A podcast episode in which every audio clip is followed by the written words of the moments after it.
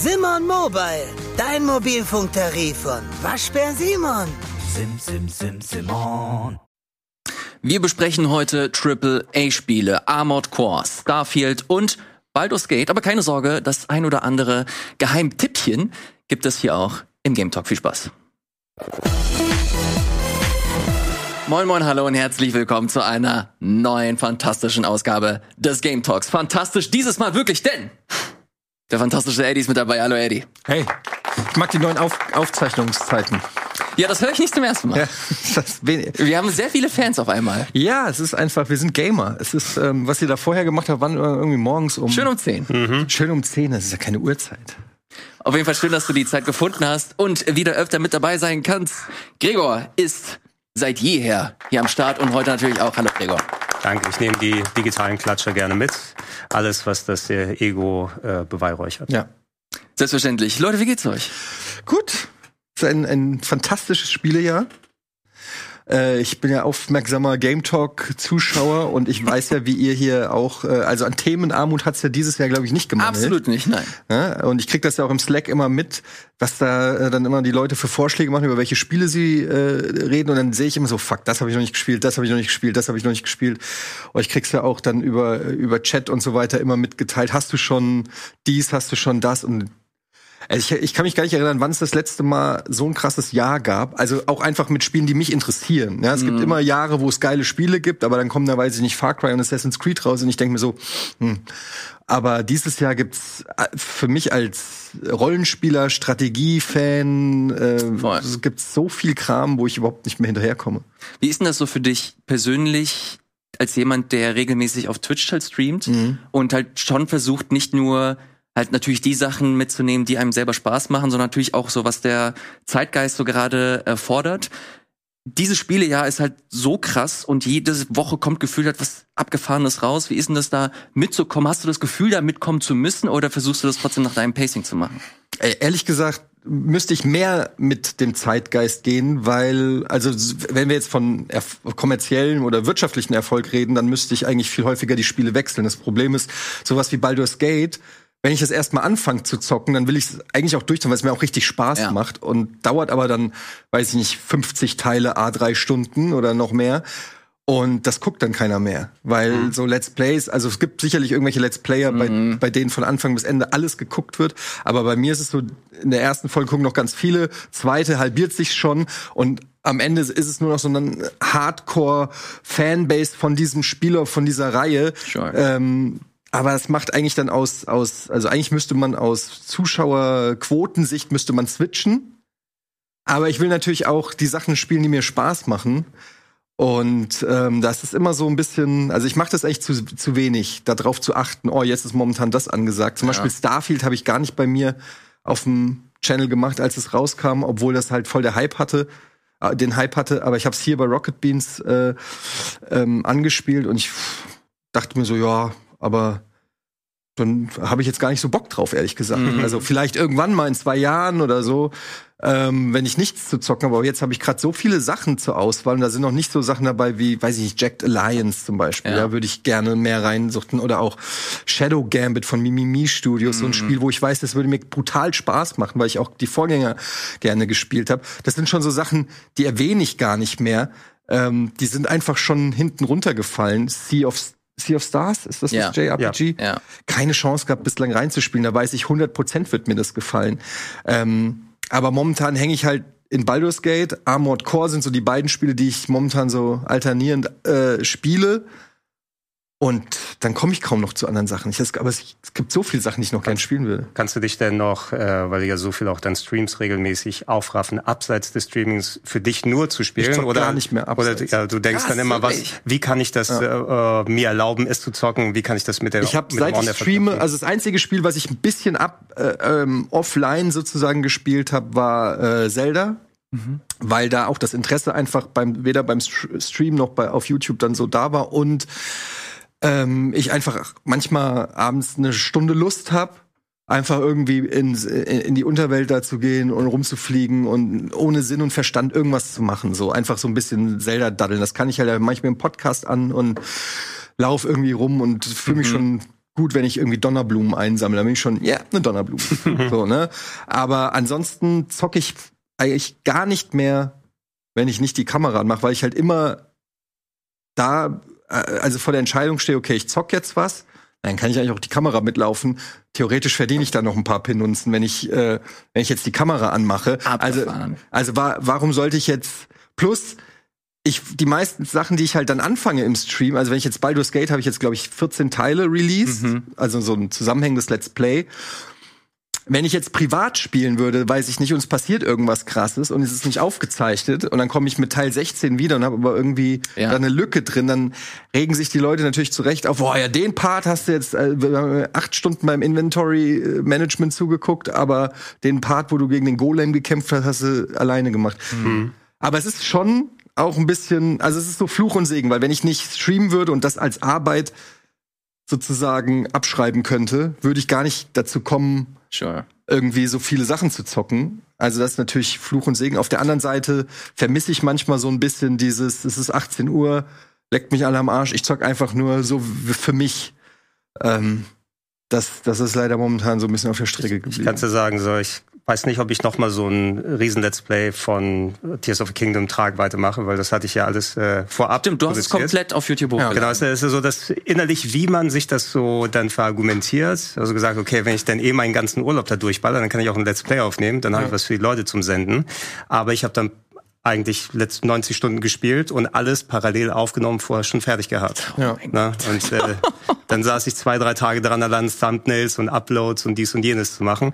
Aber ähm, von wegen aus genau das, was du gesagt hast. Ne? Es ist immer, welche Leute die gucken dann zuerst, aber es wird dann so der harte Kern immer weniger. Es ist natürlich schön, dass dann entsprechend die Leute auch zugucken, zugucken, aber du lässt all die Leute aus, die sonst bei dir auch zugeguckt hätten, die kriegen dann nicht den Content, den sie von dir gewohnt sind. Und man muss sagen, was ich auch festgestellt habe, ist, äh, man denkt immer so, ja, die AAA-Titel, die krass angesagten Titel, die gehen dann so mega ab auf Twitch oder auf YouTube.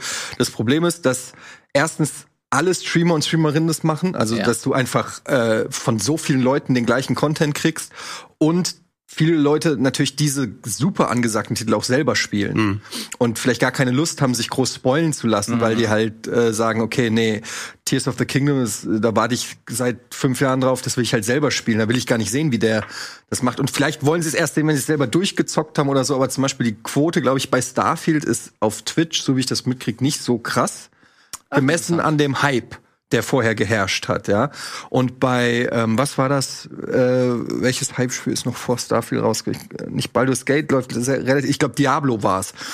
Diablo war, äh, kam raus und gefühlt jeder hat Diablo 4 gestreamt, aber die Zahlen waren nicht gut. Und dann war es nach zwei, drei Tagen auch schon quasi, hast du gesehen, wieder Only Up oder irgendwelche Among Us-Sachen, so Dauer, Dauerschlager. Äh, Schlager. Also das, das ist absolut recht. Der Erfolg eines Spiels, den kannst du ja nicht nur an Streaming-Zahlen messen. Manchmal geht das einher, aber äh, nur weil viele Leute viel Spaß an einem Spiel haben, muss es keinen guten Streaming-Content ergeben. Genau, ist nicht jedes Spiel eignet sich auch gleichermaßen zum zum Zugucken. Also und dann sind natürlich die Geschmäcker auch komplett unterschiedlich. Also zum Beispiel bei Baldur's Gate kriege ich oft das Feedback, dass die das sehr beruhigend finden, weil ich dann halt auch nicht krasses Entertainment mache. Ich sitze dann, dann sage ich, nehme jetzt das Schwert oder das? Und dann vergleiche ich da irgendwie eine halbe Stunde lang irgendwelche Items miteinander. Aber das finden halt manche super angenehm, so zum Nebenbei gucken oder runterkommen. Ja, andere sagen aber, Alter, was ist das für ein langweiliger Scheiß?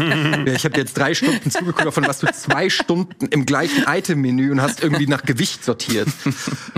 Also es ist auch, deshalb finde ich, um die Frage mal abschließend zu beantworten, ich halte es so, ich weiß nicht, ob es richtig ist, bin ja wirklich kein Experte, was Twitch und YouTube angeht, aber ich halte es so, ich versuche das zu machen, was mir Bock macht und hoffe dann, wenn es mir Bock macht, macht es auch anderen Bock.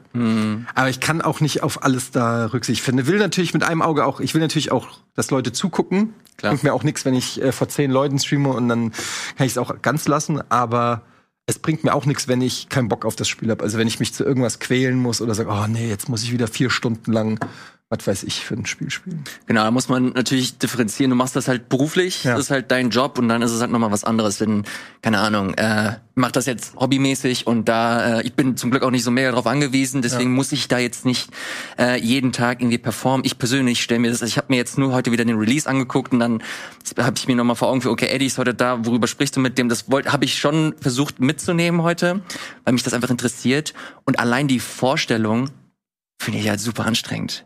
Ja, Also ohne world. Scheiß, also jedes Mal zu denken, okay, fuck, Armored Core kommt jetzt raus und eigentlich ist es so ein Ding, da willst du dich halt privat so reinfuchsen Mhm. und reinarbeiten und okay, dann, wenn du frustriert bist, dann schmeißt du den Controller in die Ecke und machst es halt morgen. Aber dann bist du bist halt, wenn du das on-air machst, bist du halt Ja, immer ja. on-edge, äh, hast die Leute da an deinen Nacken und musst halt zusehen, dass du performst und das finde ich also auch, wenn, das, hört sich, das hört sich so ein bisschen weird an. Am Ende spielst du halt Videospiele, aber trotzdem, wenn man das halt mal gemacht hat und zumindest ein Gefühl dafür hat, ziemlich krass vor allem mit dem, mit der Agenda, die wir dieses Jahr haben. Deshalb Let's Play und streame ich keine From Software Titel mehr, weil ich habe für kein anderes Spiel so viel Heat abbekommen wie für Demon's Souls. Hab Ich für damals Elden Ring. Let's Plays und Ach, weil boah, du in einer bestimmten Art und Weise gespielt hast. weil ich so gespielt habe, wie Leute das gewollt hätten. Bei mir genauso. Ich wurde durchbeleidigt bei Elden Ring. Und ich habe noch nicht mal irgendwas falsch gemacht. Also ich habe einfach nur ähm, halt einen krassen Bild gehabt und ähm, halt diese Summons benutzt. ja, Ja. legitim, ist ja im Spiel so drin. Weil die halt das Spiel, also ich, weil mir das Spiel die halt zur Option gibt und ähm, die Leute wollten aber im Prinzip, dass ich es mir schwerer mache, als es eigentlich ist, ja. Und ich Für ihr Entertainment. Genau. Und ich habe halt einfach, für mich ist halt, jeder spielt natürlich Spiele anders, aber für mich, der Reiz von Rollenspielen war schon immer, irgendwie overpowered zu werden. Also das habe ich schon seit Final Fantasy. Wenn's Final Fantasy, da bin ich immer auf die entlegenste Insel gegangen, habe geguckt, wo gibt's die geilsten Er- Erfahrungspunkte. Und dann habe ich da gegrindet und habe teilweise drei Stunden lang Random Encounter gemacht, damit ich dann in der Story alles wegwalze. Oder ich habe die versucht, mir Ressourcen zu erfarmen äh, bei Demon's Souls, um mein Schwert so früh wie möglich auf plus fünf zu kriegen. Also das ist für mich so dieses das, was ich bei Rollenspielen so mag, dass ich Wege finde, möglichst stark zu werden. Und da- Und Elden Ring ist ja prädestiniert dafür. Ne? Du kannst den Main-Weg gehen oder du kannst erst links und rechts alles machen und sammeln und gucken und dann so zum Boss gehen. Und ähm, dann habe ich halt irgendwann ein Bild gehabt, den ich mir auch, das hat die Leute auch getriggert, dass ich mir halt im Internet Builds angeguckt habe, also Empfehlungen für Ja. Builds. Und dann habe ich halt damit ziemlich ähm, leichtes Spiel mit den meisten Bossen gehabt. Und ich kann verstehen, die wollten jetzt irgendwie einen, einen krassen Bossfight sehen und so, aber äh, die Art und Weise, wie ich dann da beleidigt wurde, also wirklich, wie Leute mich als Person angegriffen haben und ähm, ich mir dann einfach denke, okay, ich habe jetzt hier, glaube ich, 200 Folgen Elden Ring oder was weiß ich oder 150 Folgen Elden Ring. Wenn du dir mein Spielstil nicht gefällt, ja, guck doch einfach. Es gibt auch tausend andere, bei denen du gucken kannst oder spielst doch einfach selber. Aber ich spiele halt, wie ich spiele und für mich ist es halt so, ihr könnt zugucken, wie ich spiele. Das, das, ist das, so- das, lieb, das liebere Hobby ist dann, ähm, sich schön äh, zu beschweren, anstatt zuzugucken. Da hat Ja, man mehr auch- Spaß mit. Aber halt diese Wut, die da mitschwingt. Ja, ich kann ja verstehen, wenn einer sagt, schade, dass du so stark warst, dass der Kampf so kurz war und du, du Phase 3 kaum gesehen hast. Kann ich ja verstehen. Aber äh, dann irgendwie zu sagen, ja, du hast deinen Job verfehlt oder warum machst du überhaupt mal, oder weiß ich nicht, so richtig bösartige Kommentare, äh, wo ich mir denke, Alter, raffst du noch, dass du gerade schimpfst, weil ich zwei Säbel benutzt habe und nicht einen Zauberstab? Also raffst du noch, worüber wir gerade reden? Findest du noch angemessen, wie du reagierst in Anbetracht dessen, was das Topic ist? Ein Zauberspruch oder in, in einem Videospiel benutzt oder einen Hilfstypen oder was auch immer. Naja, das aber nur um das zu unterschreiben. Ähm, ja, es ist teilweise sehr nervig, aber auf der anderen Seite muss ich sagen, ich mache das jetzt so lange.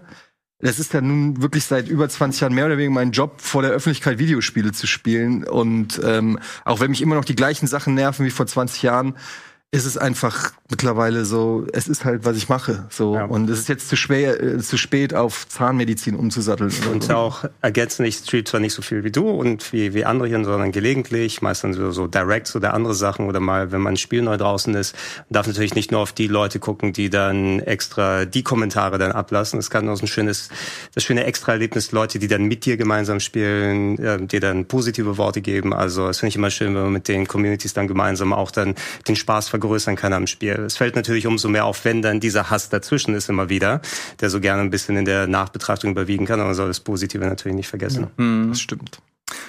Leute, lasst mal ein bisschen Liebe für Eddie da. Ich wollte gar nicht, so- ich wollte gar nicht so in diese negative Spirale rein. Nein, es ist alles gut, aber du hast ja recht, es ist schon auch anstrengend. Also es ist, äh, klingt bescheuert und ich will mich auch nicht beschweren, weil ich weiß natürlich, dass das super das Privileg ist, dass ich Videospiele als Beruf habe. Es gibt wirklich schlimmere Sachen als mein Beruf, aber äh, ich lebe nun mal in meiner Welt und ich habe meine Probleme und meine Sicht auf die Dinge und da ist es auch anstrengend. Mein Job kann auch nervig sein und anstrengend sein und auch keinen Spaß machen oder was auch immer. Und ähm, unabhängig davon, was andere so machen, äh, beruflich oder so, ist das halt meine subjektive Wahrnehmung. Und manchmal ist es der, ist es wirklich ein furchtbarer Job, aber manchmal ist es auch der geilste Job der Welt. Ja. Kann ich hier sitzen mit euch über Videospiele labern und sagen, hey, ich bin bei der Arbeit, ist auch geil. Absolut. Äh, Gregor, äh, Gregor, ja genau. Du heißt Gregor. Ja, ja, ja, Gregor? der, der, der bin ich. Äh, Gregor, Das du kommst ich. aus einer aus einer leicht anderen Ecke. Du äh, lädst äh, Sachen hoch im Internet aus einer Berichterstatterperspektive. Ja, aber so gemischt. Also ich habe ja meine eigenen Outlets seit, seit vielen, vielen Jahren, ob jetzt in Text oder Video oder Podcast-Form. Und ähm, ich mache einfach primär den Content, auf den ich Bock habe, aber man entwickelt natürlich ein Auge für, was wollen die Leute dann auch sehen ähm, äh, oder was erwarten sie von einem, dass man da, darüber spricht. Sowas wie Final Fantasy 16 zum Beispiel, da war ich ganz froh, dass ich das vorher spielen kann, weil ich weiß, ah, ich hatte eh Bock gehabt, das vorher zu spielen, aber mir ist es lieber, das Spiel vorab gespielt zu haben und dann ein Review, eine vernünftige Meinung abgeben zu können, wenn das Spiel dann draußen ist, weil die Leute sich darüber informieren wollen, als dass ich mich ähm, quasi reinhalte und gar nichts über Spiel weiß und dann spontan Let's Play mache. Und deshalb kann ich mir das so immer recht schön zurechtlegen, dass ich beim Spiel mal so oder so mache. Starfield habe ich hauptsächlich für mich gezockt. Ne? Es ist auch eh nicht gepasst von der Zeit her, dass ich dann vorab spiele. Und ich kann dann immer abwägen, je nachdem. Also habe ich das, das Privileg. Und ansonsten mal ja eh, hier eh nur Retro-Kram und irgendwelches andere Gedöns. Deshalb ist es entspannt hier. Sehr gut. Äh, lasst uns tatsächlich gerne mal bei äh, Starfield äh, bleiben. Wir haben das letzte Woche mal ganz kurz, das heißt ganz kurz, wir haben über eine halbe Stunde darüber äh, gesprochen. Und wir kamen so aus zwei Perspektiven rein. Du hast ein bisschen länger gespielt, ich hatte die so die ersten fünf, sechs Stunden. Und ähm, das war ein ziemlich interessante, so, eine so eine interessante Sendung insgesamt, weil äh, die Leute auch, glaube ich, eine gewisse Erwartungshaltung an diesem Spiel hatten, genauso wie wir selber auch. Oder und Hoffnung vor allem auch, ne? Ja. Ich hoffe, jetzt kommt endlich mal der 90 Plus für Xbox, damit die mal aufhören mit ihren äh, Spider-Mans und den anderen Sachen von Sony. So, jetzt haben wir ein bisschen länger gespielt. Ich bin jetzt um die äh, zehn Stunden. Es werden auch nicht mehr. Dazu, äh, dazu gleich mehr. Äh, Gregor, du hast es durchgespielt. Äh, ja, die Story habe ich beendet. Durchgespielt ist relativ, also Ja, also wenn du alles durchspielst, dann bleibst du, glaube ich, bis nächstes Jahr noch. Ja, also ich bin bei so ungefähr 30 plus Stunden. Ähm, hab in der letzten Woche nicht leider danach so viel Zeit gehabt, weiterzuspielen, weil noch Spiele mit Bart und der andere Krams anstehen. Das muss ja auch irgendjemand dann produzieren und fertig machen. Ähm, aber äh, ja, Ist es denn jetzt das, das neue große Xbox Gott, Microsoft-Spiel? Nein, es, äh, mir, mir macht Spaß, das habe ich ja letzte Woche schon gesagt. Also meine Meinung hat sich nicht groß verändert, sondern eher nur gefestigt. Ich habe ja schon gesagt, ich mag eigentlich die Bethesda-Formel der RPGs, ähm, die, äh, in die du dich eigentlich fallen lassen kannst, wenn du auf Setting und Gameplay so Bock hast. Bei mir funktioniert es bei Fallout mit Abstand am stärksten, weil das Wettsystem so cool ist und die Welt und die Stories, die da erzählt wurden, hat mir mit am meisten Spaß gemacht. Und bei Starfield, das, was ich auch letzte Woche dann, dann geäußert habe, da sind einfach so ein paar Parts, die mir fehlen gegenüber so klassischen Fallout und vielleicht auch Skyrim-Erlebnis, dass es da keine richtige zusammenhängende Welt gibt und dir die Illusion eines riesigen Universums gemacht wird, wo du einfach nur hin und her warpst auf unterschiedliches Terrain, wo dann zufällig irgendwelche Gebäude verteilt werden. Das ist nicht mein äh, meine Art von Spielewelt, die ich gerne erkunden will. Das geht mir bei Starfield dann enorm ab. Was mir daran gefällt, ist, dass du eben diese grundsätzliche Bethesda-Formel mit wie kleine Storylines aufgebaut sein können und dieses Star Trekige, was sie im Missionsdesign reingetan haben, teilweise auch mit den moralischen Entscheidungen, ähm, ganz nett gemacht haben. Und ich glaube, da steht noch mir einiges bevor. Ich habe schon gehört, dass Leute dann schön ähm, gelobt haben, was das so Sidequest-Missionsdesign angeht, dass da ein paar richtig coole Sachen sind. Auf die freue ich mich dann. Ähm, Im Hauptstory-Quest gegen Ende habe ich auch ein paar ziemlich nette Missionen dann gefunden, die mich mal so abseits von nur, du läufst herum und ballerst die ganze Zeit oder machst so ein Fetch-Quest wie bei vielen Games, wo die drüber hinausgegangen sind, wobei es schon aber recht kampflastig wird gegen Ende hin der Storyline.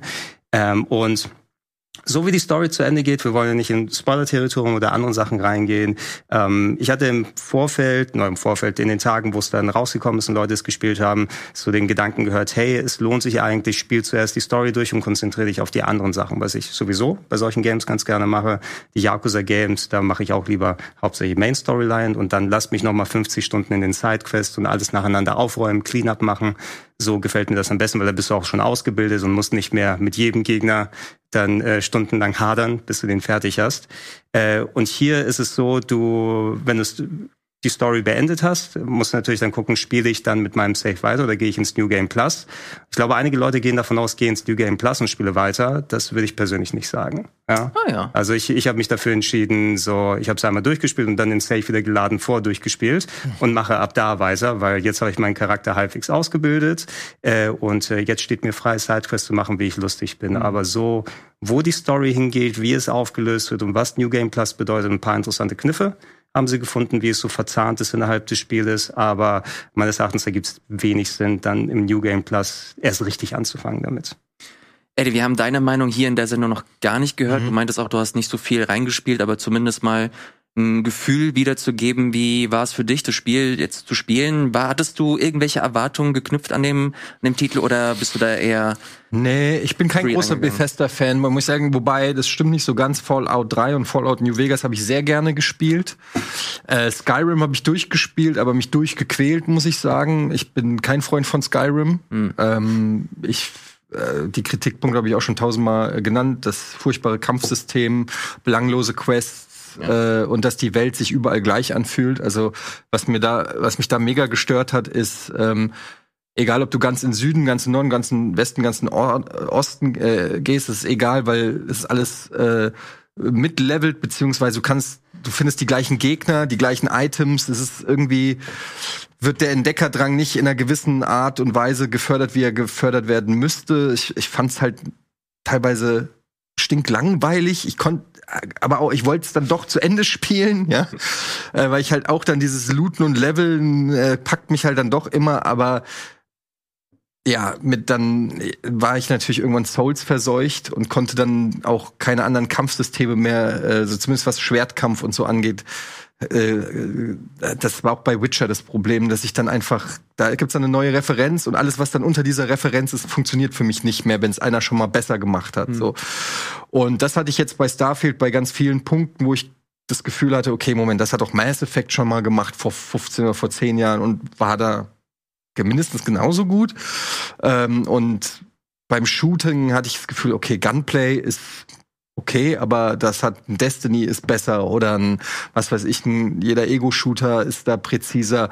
Und äh, ja, beim Weltraumerkunden habe ich gedacht, okay, bei No Man's Sky kann ich doch auf einem Planeten landen und aus dem Planeten nahtlos in den Weltraum und das geht hier nicht und so waren einfach so viele Versatzstücke, wo ich gesagt habe, okay, wo will denn jetzt Starfield, wo, also wo, wo sagt denn Starfield, hier sind wir die Besten? Und das, dann muss ich sagen, okay, grafisch war das cool, also zumindest diese, äh, die Räume und so, dass da alles sehr Die Ästhetik ist die. Ästhetik, die Detailliertheit, der Detailgrad, das hat mir alles gut gefallen.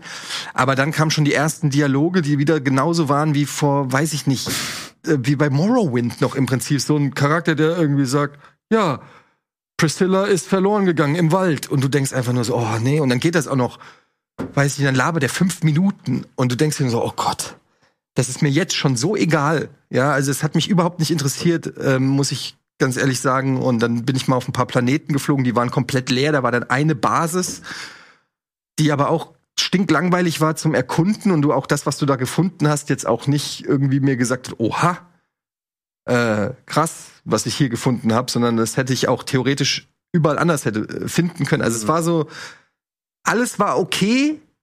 Und es war auch nicht so, dass ich, dass ich es furchtbar fand, aber es war jetzt auch nicht so, dass ich sage, dafür breche ich jetzt die Spiele ab, die ich gerade spiele.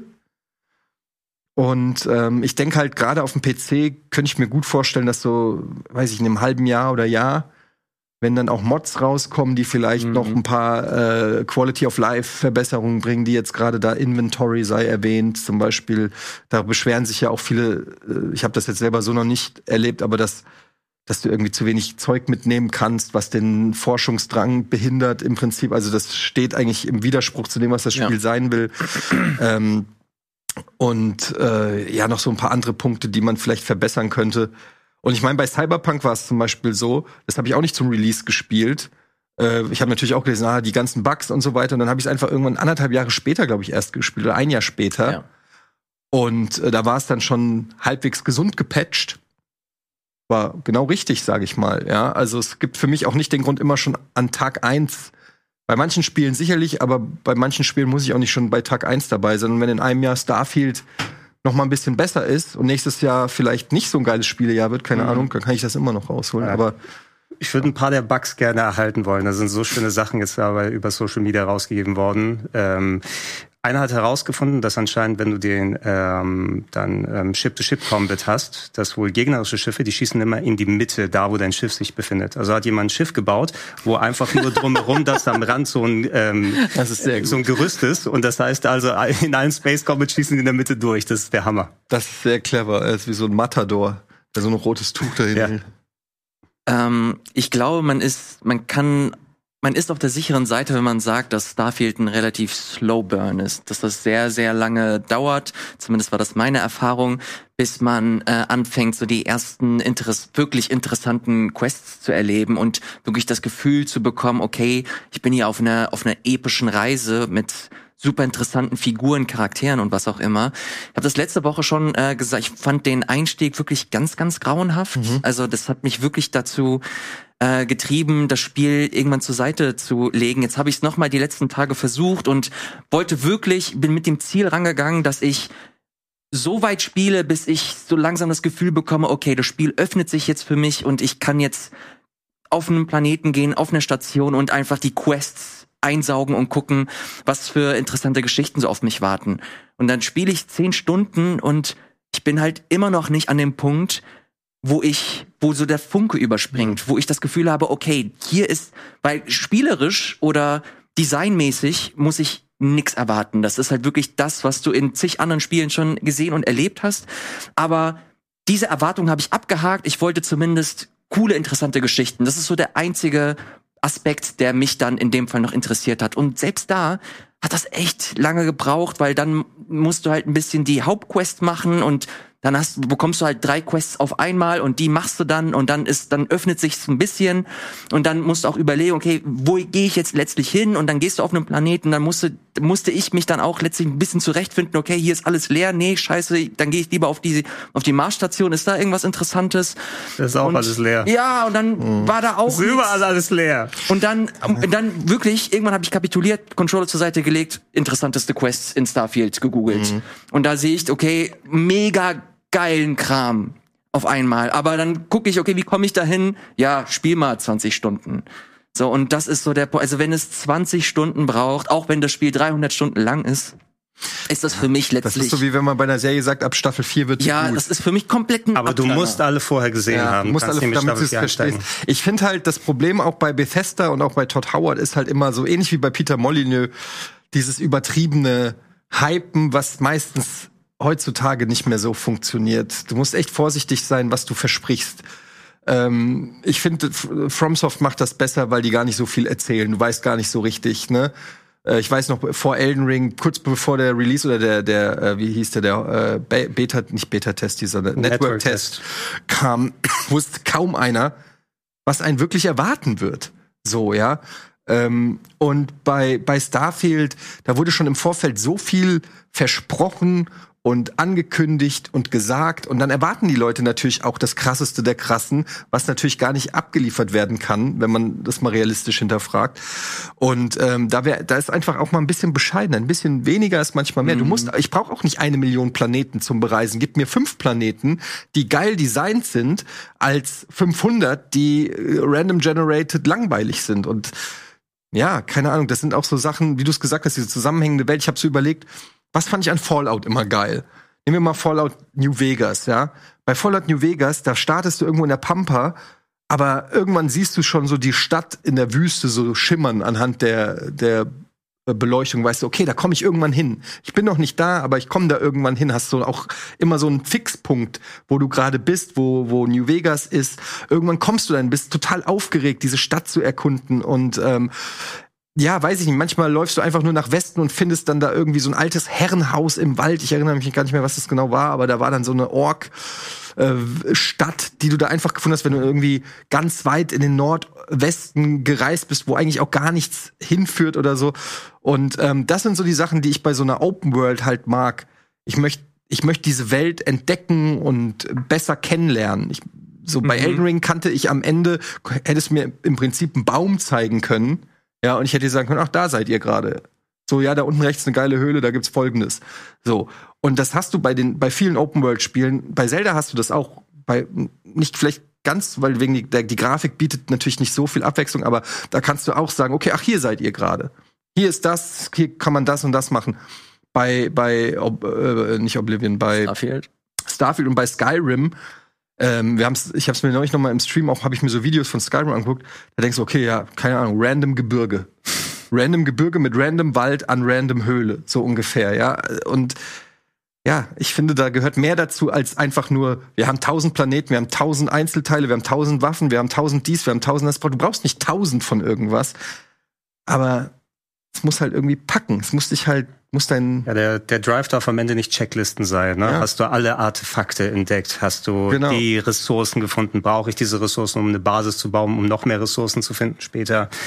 Und äh, das, das ist mir komplett bei Starfield leider abgegangen bisher. Also Skyrim habe ich auch nie richtig gespielt, weil mich einfach auch grundsätzlich das äh, Design und alles so nicht angemacht hat. Aber bei Fallout war es genau das. Ne? Ich gehe mal jetzt in eine Richtung, ich entdecke was, dann sieht's aber auch gelebt aus. Dann äh, bin ich in irgendeiner Höhle und tauche dann auf einmal bei irgendwelchen lebenden Baummenschen auf. Ich sage, oh, wie ist das denn entstanden hier? Und, und dieses Gefühl habe ich leider null bei Starfield gehabt. Der Rest wurde Bethesda-mäßig typisch bedient, aber das ist einer der Hauptgründe gewesen, warum ich Fallout zugemacht habe und sowas habe ich da nicht gefunden. Plus das Wertsystem. Mhm. Ja, und du, ich meine, du so, also du startest ja noch nicht mal mit dem Raumschiff, sondern du gehst ins Raumschiff und dann machst du Schnellreise zu Planet XY und dann bist du auf Planet XY. Nicht, dass ich jetzt jedes Mal eine fünfminütige Lande- und Startsequenz brauche, aber also im Prinzip ist es einfach eine Ladezeit, Mhm. wo, wo ist dieses Gefühl für äh, Weltraumerkundung ist irgendwie, es fühlt sich einfach an wie 30 Gebiete, in die ich mich reinbeamen kann. Aber Ja, ich finde, sorry, ich finde das, ich finde das interessant, weil äh, das haben wir letzte Woche auch, äh, also vor allem ich, äh, ziemlich breit geschlagen, dass mir das extrem auf die Nerven gegangen ist. Natürlich hast du halt das Gegenbeispiel mit äh, No Man's Sky, wo du halt die komplette äh, Freiheit hast. Das ist aber auch, finde ich, immer ein sehr schwieriger Vergleich, weil das zwei Spiele sind, die was komplett anderes wollen. Aber dann hast du sowas wie Mass Effect. Und Mass Effect da haben wir halt nicht gesagt, ey, wo bleibt die Weltraum-so-Erkundung? Warum haben wir nicht das Gefühl, dass wir hier nicht auf große Entdeckerreise gehen? Weil das Gefühl hatte ich bei Mass Effect.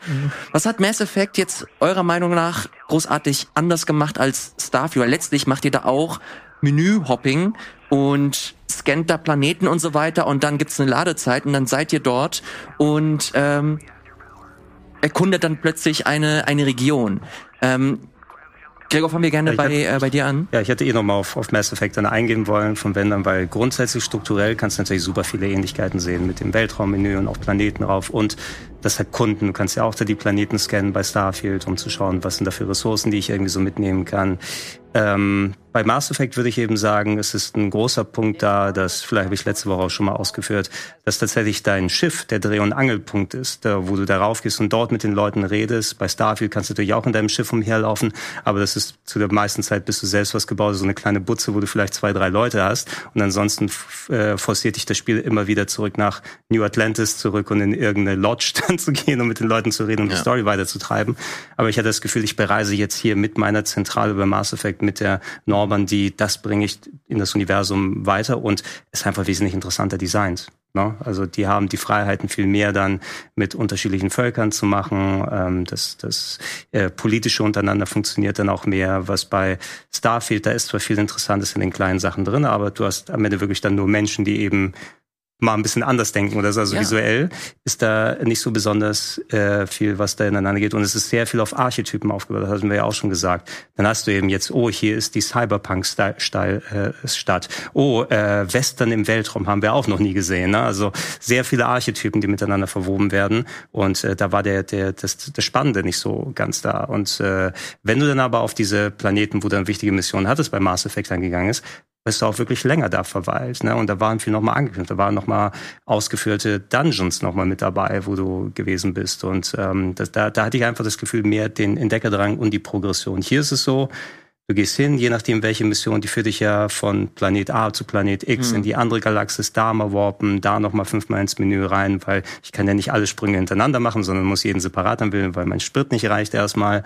Und ähm, ja, eigentlich sind das nur Locations, die von Ladezeiten unterbrochen werden. So habe ich leider meist Genau. das Gefühl, was ich bei Mass Effect weniger dann eben hatte. Mhm. Ich würde aber auch Mass Effect jetzt nicht über den Klee loben, was das Erkunden also ich weiß gar nicht welche, ich glaube, die haben es ja dann auch immer mehr reduziert. Nö, das, das auch nicht. Im ersten Fall, ja. Teil bist du auch mit diesem komischen Marco, Marco äh, auf relativ leeren Planeten gefahren und das wurde auch immer kritisiert, weil man auch da sich schon erhofft hatte, dass äh, die Planeten, äh, zumindest so random Planeten, mhm. dass da noch ein bisschen mehr zu entdecken ist.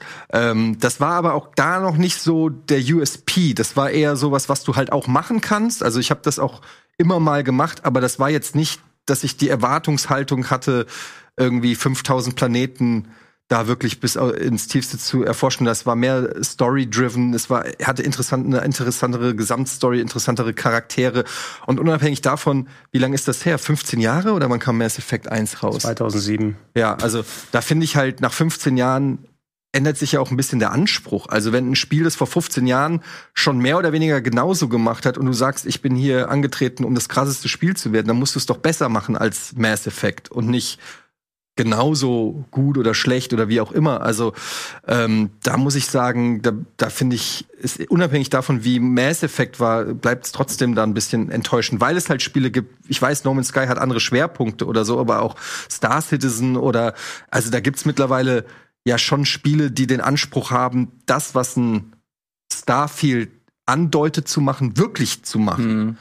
Ähm, und ich finde, da wurde schon die Chance, wenn du alle fünf Jahre nur ein Spiel rausbringst oder weiß ich nicht was, dann erwarte ich eigentlich von, von einem der krassesten AAA-Entwickler der Welt, der das auch so gehypt hat. Das Spiel ist seit 25 Jahren in der Mache, beziehungsweise seit 25 Jahren drehen sich unsere Gedanken darum und wie viele Leute daran gearbeitet haben und so weiter. Da habe ich eine gewisse Erwartungshaltung dann auch, dass das ja ein Gamechanger in einer gewissen Weise wird. Ja, und das ist es nicht geworden. Es ist ein okayes Spiel, das sicherlich auch Spaß macht und auch viel Gutes hat. Aber es ist in meiner, meiner Meinung nach gut, ich habe noch nicht so viel gespielt, aber auch was man so liest, ist es nicht dieser Classic geworden, mhm. dieser Gamechanger, der ab und zu die Videospielwelt beglückt, wo man sagt, okay, Zelda Breath of the Wild war sowas, ne? Mario 64 war sowas, wo du sagst, oder Metroid Prime oder so, wo du sagst, okay, Leute, hier ist, das ist eine neue Ära, die haben die Marke genommen und eine neue Ära geführt. Mhm. Das finde ich ist, davon ist Starfield ein ganzes Stück weit entfernt. Ja, wo wir wieder bei äh, diesem Thema Hype wären. Ich bin über eine lustige äh, Headline gestolpert. Wir können die kurz einspielen, äh, liebe Regie. Ich äh, lese sie kurz vor. Xbox called Starfield one of the most important RPGs ever made and it's not even out. Ähm, und das ist äh, für mich so ein äh, Paradebeispiel, was leider aber auch letzten Endes halt echt gut funktioniert. Heute kam die Meldung, dass äh, Starfield auf Steam zumindest äh, den äh, Concurrent-Rekord von Skyrim äh, übertroffen hat. Jetzt bleibt nur noch Fallout 4. Diese, der äh, der äh, Rekord ist noch zu schlagen.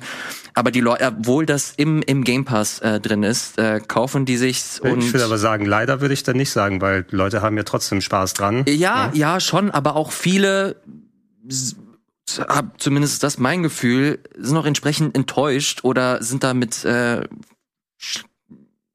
Erwartungen rangegangen, die halt nicht so wirklich förderlich waren. Ähm, letztlich ist das noch ein positiver Fall, weil das im Game Pass halt drin ist. Man kann relativ entspannt und zugänglich äh, das Spiel spielen für einen Zehner oder, oder 13 Euro, wenn du den Ultimate Pass haben willst. Und dann kannst du es dir halt immer noch angucken und okay, wenn du nicht merkst, äh, wenn du merkst, okay, das ist gerade nicht so mein Ding, dann hast du halt einen Zehner irgendwie verloren und, und that's it. Äh, deswegen, aber dieses ganze Thema Hype ähm, spielen wir auch eine Rolle, wenn wir darüber berichten, äh, finde ich in dem Fall tatsächlich ganz interessant. Ja, wir, wir haben im Hype positive Beispiele in den letzten Jahren gehabt, weil so ein gehyptes Spiel wie Tears of the Kingdom war geil, so ein gehyptes Spiel wie Elden Ring war geil. Ne? Also dann ist man aber das, so, das, so, ein bisschen, so ein bisschen vorbelastet. Das Hype halt funktioniert in der Videospielwelt oder auch nicht nur da, auch bei Filmen oder so. Das ist halt heutzutage so, weil du halt sehr schnell Leute hast, die dann Feuer und Flamme für was sind und das auf Social Media in Artikeln und so hochpushen und man freut sich ja auch. Also als Videospielfan, ich bin immer auch angezündet von von Hype, weil ich immer denke, oh, wie geil wär's, wenn das alles stimmt, was da passiert. Mhm. Ja, also ich freue, also man, ich freue mich immer auf Hype, wenn es heißt, oh, das wird das krasseste Spiel kannst auf jeden Planeten, du kannst dein Raumschiff bauen, du kannst alles machen und so weiter. Dann denke ich mir so, oh ja, geil. habe ich Bock drauf. Ne? Also ich habe ja gar kein Interesse daran, diesem Hype auszuweichen, sondern ich habe ja eher Interesse daran, mich mitzunehmen, weil das ja schon Spaß macht, auch wenn die Gefahr immer da ist, dass man enttäuscht ist. Aber ähm, im Prinzip ist das jetzt egal, welches Spiel du nennst, jeder AAA-Titel. Ich meine, wir werden hier noch sitzen und über GTA reden. Ähm, das wird wahrscheinlich, ohne dass die Leute überhaupt jemals eine Spielszene gesehen haben, das meist, meistverkaufte Spiel aller Zeiten sein.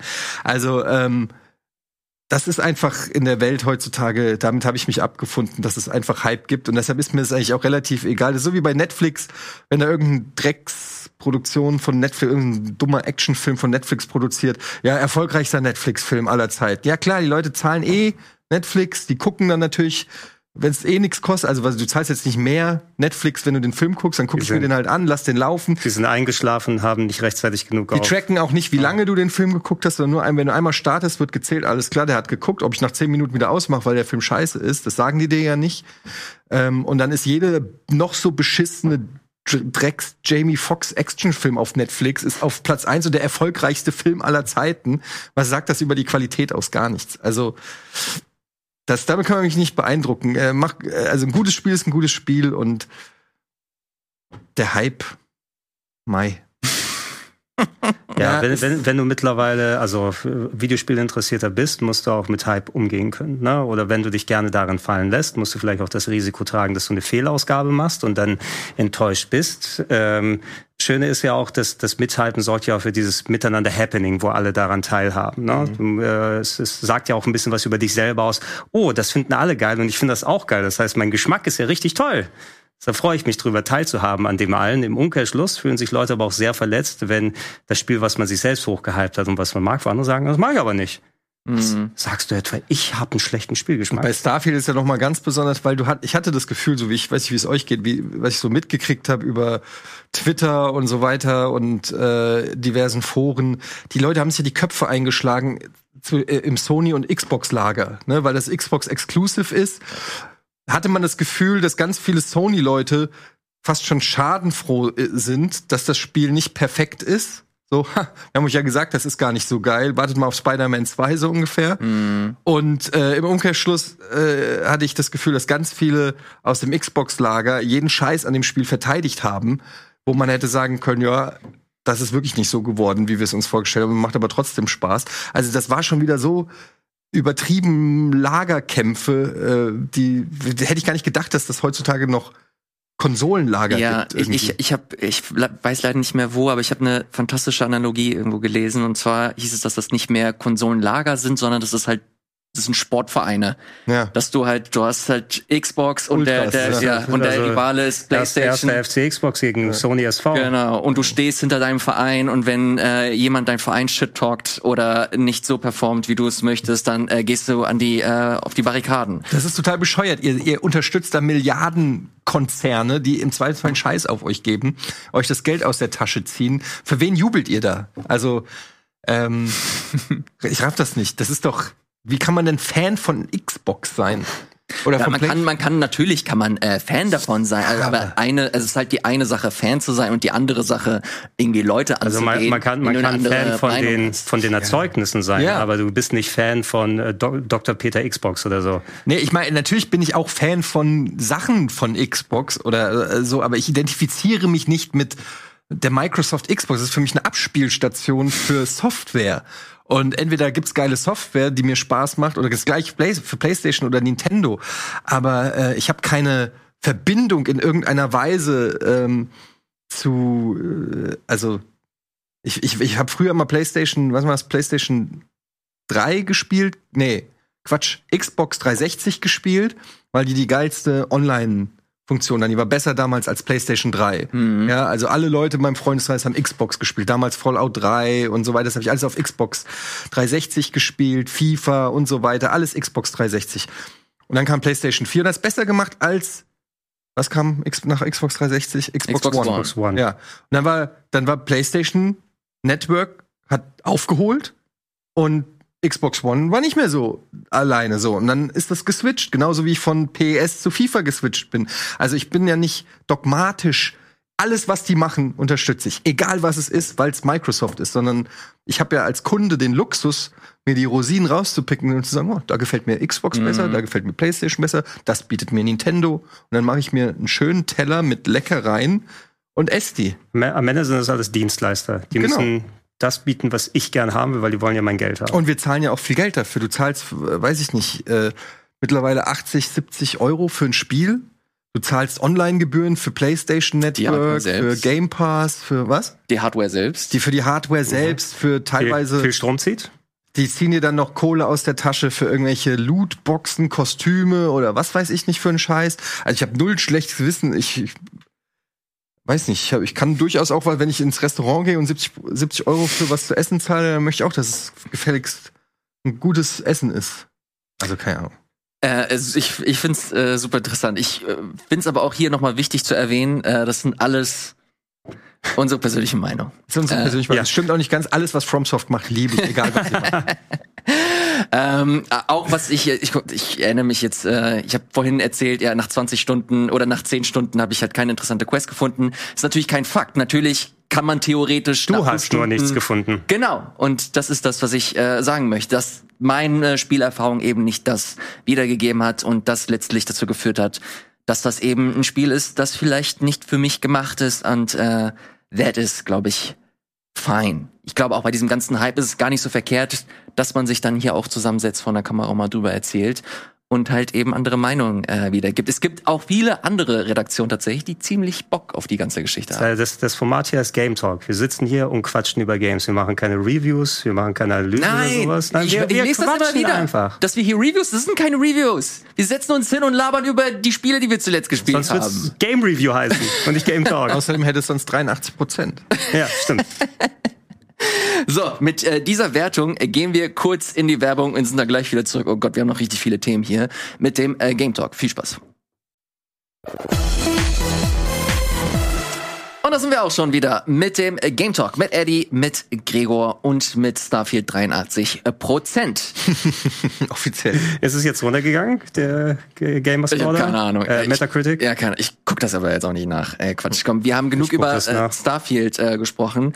Ähm, Eddie, Ja. du hast äh, Baldur's Gate mitgebracht. Das äh, spielst du auch gerade ziemlich aktiv im Stream. Wir haben tatsächlich viel darüber gesprochen, aber ich würde zumindest mal ganz kurz abhaken, so deine äh, Perspektive auf das Spiel. Äh, macht Bock?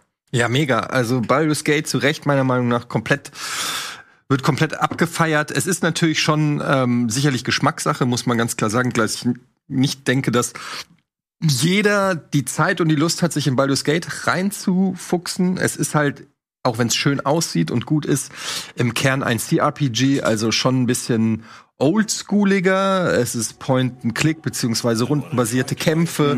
Ähm, dementsprechend hat es dann jetzt nicht die Dynamik von, äh, was weiß ich, einem Starfield, wo du Echtzeitballereien hast oder so. Was ich halt liebe, es ist halt von den Leuten, die auch Divinity äh, gemacht haben, die Reihe, die ich davor gespielt habe. Und es ist im Prinzip in allen Bereichen eine Weiterentwicklung von äh, Divinity Original Sin 2.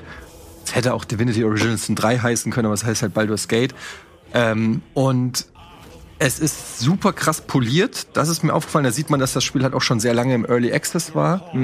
Ähm, und dadurch auch viel auf Feedback von äh, allen äh, zurückgreifen konnte, weil es wirkte schon, auch wenn es hier und da noch Bugs gibt und so weiter, es wurde, es wirkt sehr polished, muss ich sagen, für so ein für so ein PC-Spiel, wo das nicht immer vielleicht selbstverständlich ist, wo du auch so viele Möglichkeiten äh, und Herangehensweisen hast, das ist, finde ich, nicht selbstverständlich, dass es da äh, schon so poliert sich anfühlt. Und dann muss ich sagen, das ist so ein bisschen wie das Kampfsystem von den Souls-Spielen oder von FromSoft ist Baldur's Gate für mich, was Story und Quests und so weiter in Rollenspielen und Charaktere angeht.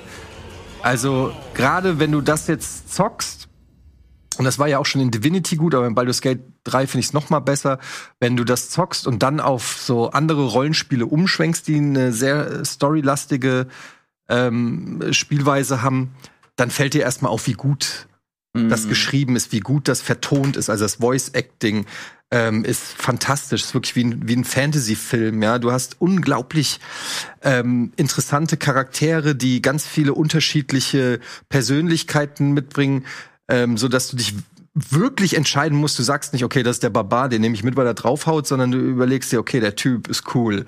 Den würde ich gern häufiger haben, dass der mal in Situationen Mhm. was zum Besten gibt. Also, dass du wirklich Interesse hast an den Charakteren. Ich finde, das ist keine Selbstverständlichkeit. Ich bin eh kein großer Freund von Videospiel. Stories in der Regel, ja, also ähm, ich kann mich zwar auf die ein oder andere rein, einlassen und es ist auch besser geworden mit so Spielen wie, weiß ich nicht, God of War und äh, äh, The Last of Us und so, da ist schon viel passiert, äh, aber es gibt auch immer noch ja diese 0815 Dialoge, die von den gleichen fünf Leuten eingesprochen werden und ähm, die dich einfach nur zu Tode langweilen mittlerweile. Und das finde ich macht Baldur's Gate gut. Ich bin wie gesagt kein Freund von unfassbar vielen Texten und Zwischensequenzen, aber hier hänge ich wirklich an den Lippen der Geil. Charaktere. Und was es halt überragend macht, ist die Freiheit und die Möglichkeiten, die du hast durch Zaubersprüche, Kampfsystem, Physik, Engine. Ähm, ich habe so viele Herangehensweisen schon gefunden und dann im Chat Leute sagen, äh, so hast du das gemacht, ich habe das komplett anders gemacht oder ich bin da erst äh, äh, im Akt 2 hingekommen oder weiß ich, also so du merkst, jeder geht doch irgendwie sein ganz eigenes Abenteuer. Jedes Mal, wenn ich irgendwo bei Baldur's Gate bei jemand anderem zugucke, stelle ich fest, okay, der hat ein ganz anderes Erlebnis. Mhm. Ja, der, der hat einen ganz anderen Schwerpunkt auf seinen Charakteren. Der geht, hat sich irgendwie ganz anders ablenken lassen von irgendwelchen Quests oder so. Und ähm, es macht einfach unfassbaren Spaß. Das Kampfsystem macht unfassbar Spaß. Es ist herausfordernd, also es ist teilweise auch wirklich schwer. Du musst wirklich dir Gedanken auch machen, wie du kämpfst, was deine Figuren machen.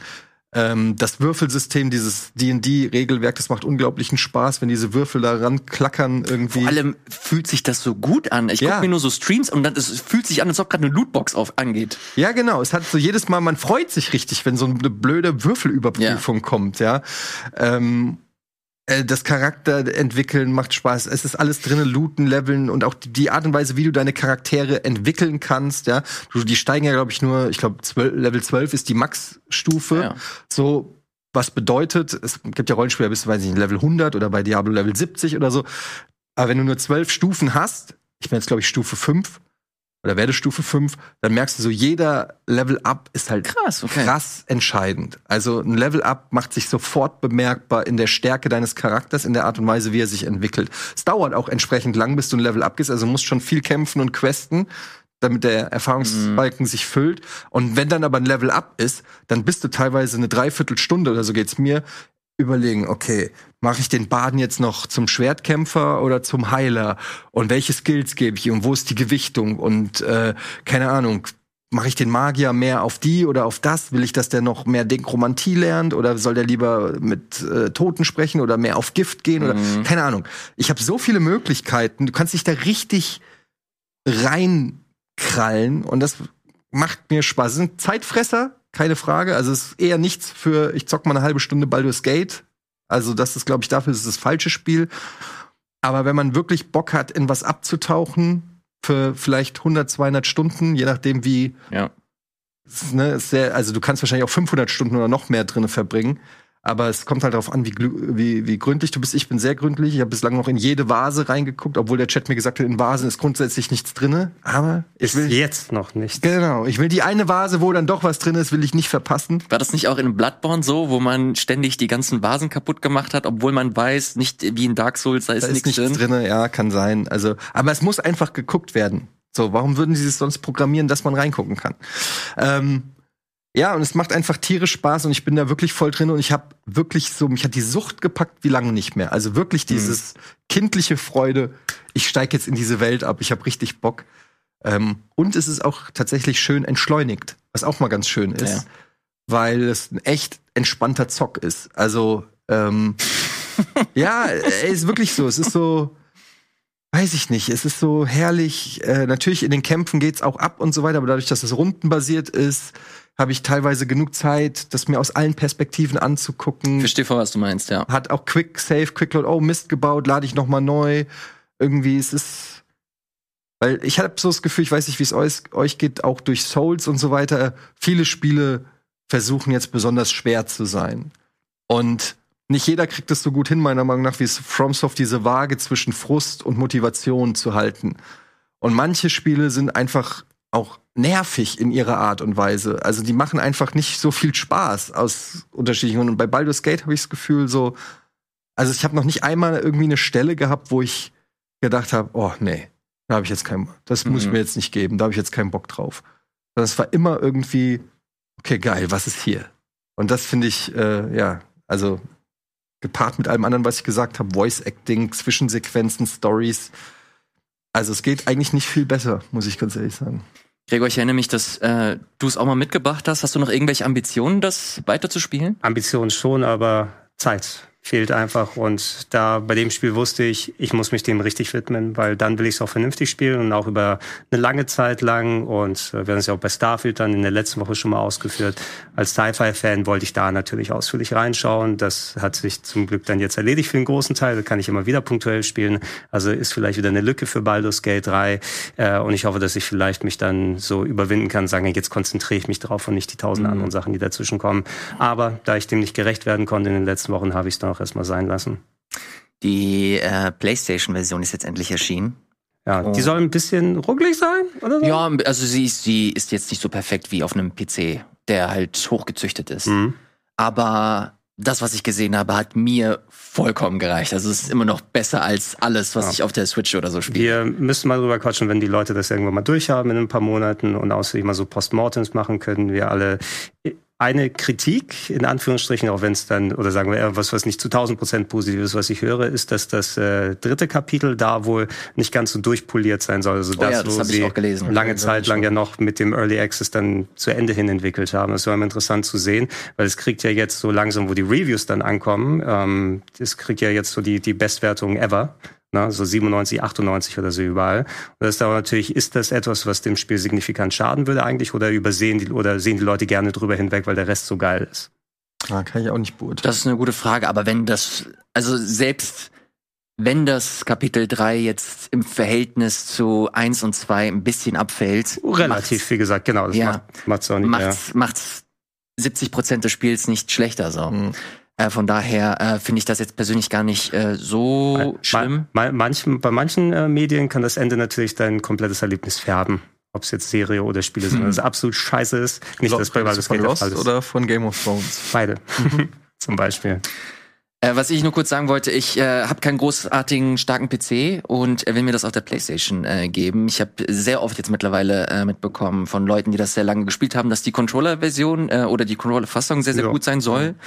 Ähm, das freut mich sehr. Das wird mir endlich die Möglichkeit geben und ich habe mir extra einen Slot für Winter freigehalten. Nice. Also wirklich. Hast du in den. Kalender eingetragen, ne? Also ich hab, ich werde mir das noch nicht kaufen, aber wenn so der letzte, die, die letzte Dezember-Arbeitswoche, die ist abgehakt und dann tauche ich ein in Baldur's Sehr Gate. gut. Das ist, glaube ich, das perfekte Spiel für kalte Wintertage. Ja, ja. Und ich habe gelesen, dass Larian, äh, die Entwickler, dass die ähm, die PlayStation 5 Version von Anfang an mit Ja, äh, in die genau. Entwicklung schon einkalkuliert. Also es ist nicht so, dass die ein erfolgreiches Spiel gemacht haben und sagen, oh, wie kriegen wir jetzt da eine PlayStation-Version raus, sondern von Anfang an sich überlegt haben, wie kann man das gut auf Konsole spielen, ähnlich wie bei Diablo 4, was sich ja auf Konsole auch sehr gut spielen lässt. Mhm. Ähm, also das finde ich ist super, dass solche Spiele, die eigentlich klassische PC-Spiele sind, mittlerweile auch gut auf Konsolen spielbar sind, weil sonst verpassen einfach, also es ist für beide Seiten sonst blöd. Sowohl die Leute, die das Spiel machen, die kriegen die Konsolenspieler dann nicht ran, weil es gibt einfach super viele, die keinen PC haben Ja. und einfach nur Konsolenspiele spielen. Und umgekehrt, die Konsolenspieler verpassen auch mal Ausflüge in äh, ein paar Genres, die es normalerweise so auch nicht gibt. Und deshalb finde ich das super, wenn so ein Spiel auch äh, eine gute Konsolenumsetzung kriegt. Mhm. Voll. Deswegen, ähm, Leute, falls ihr Interesse habt und eine Konsolenversion da habt, also sowohl die PlayStation als auch später Xbox äh, werden auf jeden Fall supported. Xbox eventuell sogar noch dieses Jahr. Oh, Habe ich schon erst so früh schon? gelesen, ist aber auch nicht bestätigt. Ähm, soll definitiv kommen. Also falls ihr Lust habt, äh, guckt da gerne mal rein. Das soll tatsächlich äh, von Baldur's Gate gewesen sein. Gregor, du hast auch ein paar Sachen mitgebracht. Ein paar kleinere, ja. Die können wir, glaube ich, auch schneller abfrühstücken. Äh, Ich habe mir ein Video zu Enchanted Portals angesehen und ich war ein bisschen Warte, verwirrt. sag, es nicht. Du kannst ja sonst laufen lassen. Oder kennst du den Titel? Nee. Enchanted Portals? Dann lass ihn doch mal laufen, mal gucken, was Ede dazu sagt. Äh, ja, Regie, lasst äh, gerne, äh, gerne die Nummer laufen. Wie gesagt, das ähm, mich ein bisschen verwirrt. Ja, ist jetzt dieses Wochenende rausgekommen für Konsolen und PC. Ich habe die PC-Version gespielt, aber auch auf der Xbox mal reingeschaut und ich habe mich wieder erinnert. Ach ja, dieses Spiel ist es. Vor langer Zeit mal den Trailer gesehen und gesagt, what the hell? Was geht da ab? Ich, meine erste Frage war, wie bist du darauf gekommen? Weil, also ich habe bis dato noch nie was dazu gesehen. Ach, noch nie? Nee. Nein, nein, ich, ich hatte vor, vor einem Jahr oder wann auch immer dann der zuerst gekommen ist, da gab es einen Kickstarter-Trailer, meine ich. Ähm, und natürlich, wenn du das, das Spiel siehst und dann sagst, Moment, Ja. so leicht Déjà-vu, was habe ich denn hier vor mir? Was ist denn das? Das sieht aus wie hier die, wie heißt es? Der Dings-Shooter. Cuphead. Cuphead, genau. Ja. Das sieht genauso aus wie Es ist einfach Das ist ein mega, Knockoff. es ist, es ist ein mega dreistes Cuphead-Knockoff. Was? Wenn man sich hier mal die Grafiken anschaut, ähm, ist jetzt nicht so super schlecht. Ja, ja, sagen. sogar. un- Deswegen meinte unabhängig ich, hab, von, war ich verwirrt ein bisschen. ja, äh, also ähm, ich hatte es gesehen und dann jetzt äh, das in der Release-Liste gehabt und das Spiel ist draußen. Oh, dann gucke ich da doch mal rein. Und es muss ja nichts Schlechtes heißen, wenn ein Spiel sich teilweise auf die gleichen Gegner. Ey. Und das, also den Gegner haben wir doch auch schon mal gehabt hier. Verdammt Das nochmal. ist Prinzessin Peach mit Toad? Wahrscheinlich, aber die verwandelt sich dann ja. Das war die Blume bei Cuphead, ne? Die Ah, so ja, ja, positioniert ja, war, aber Ist das oder jetzt nicht? ein Jump'n'Run oder ein Shoot'em-up?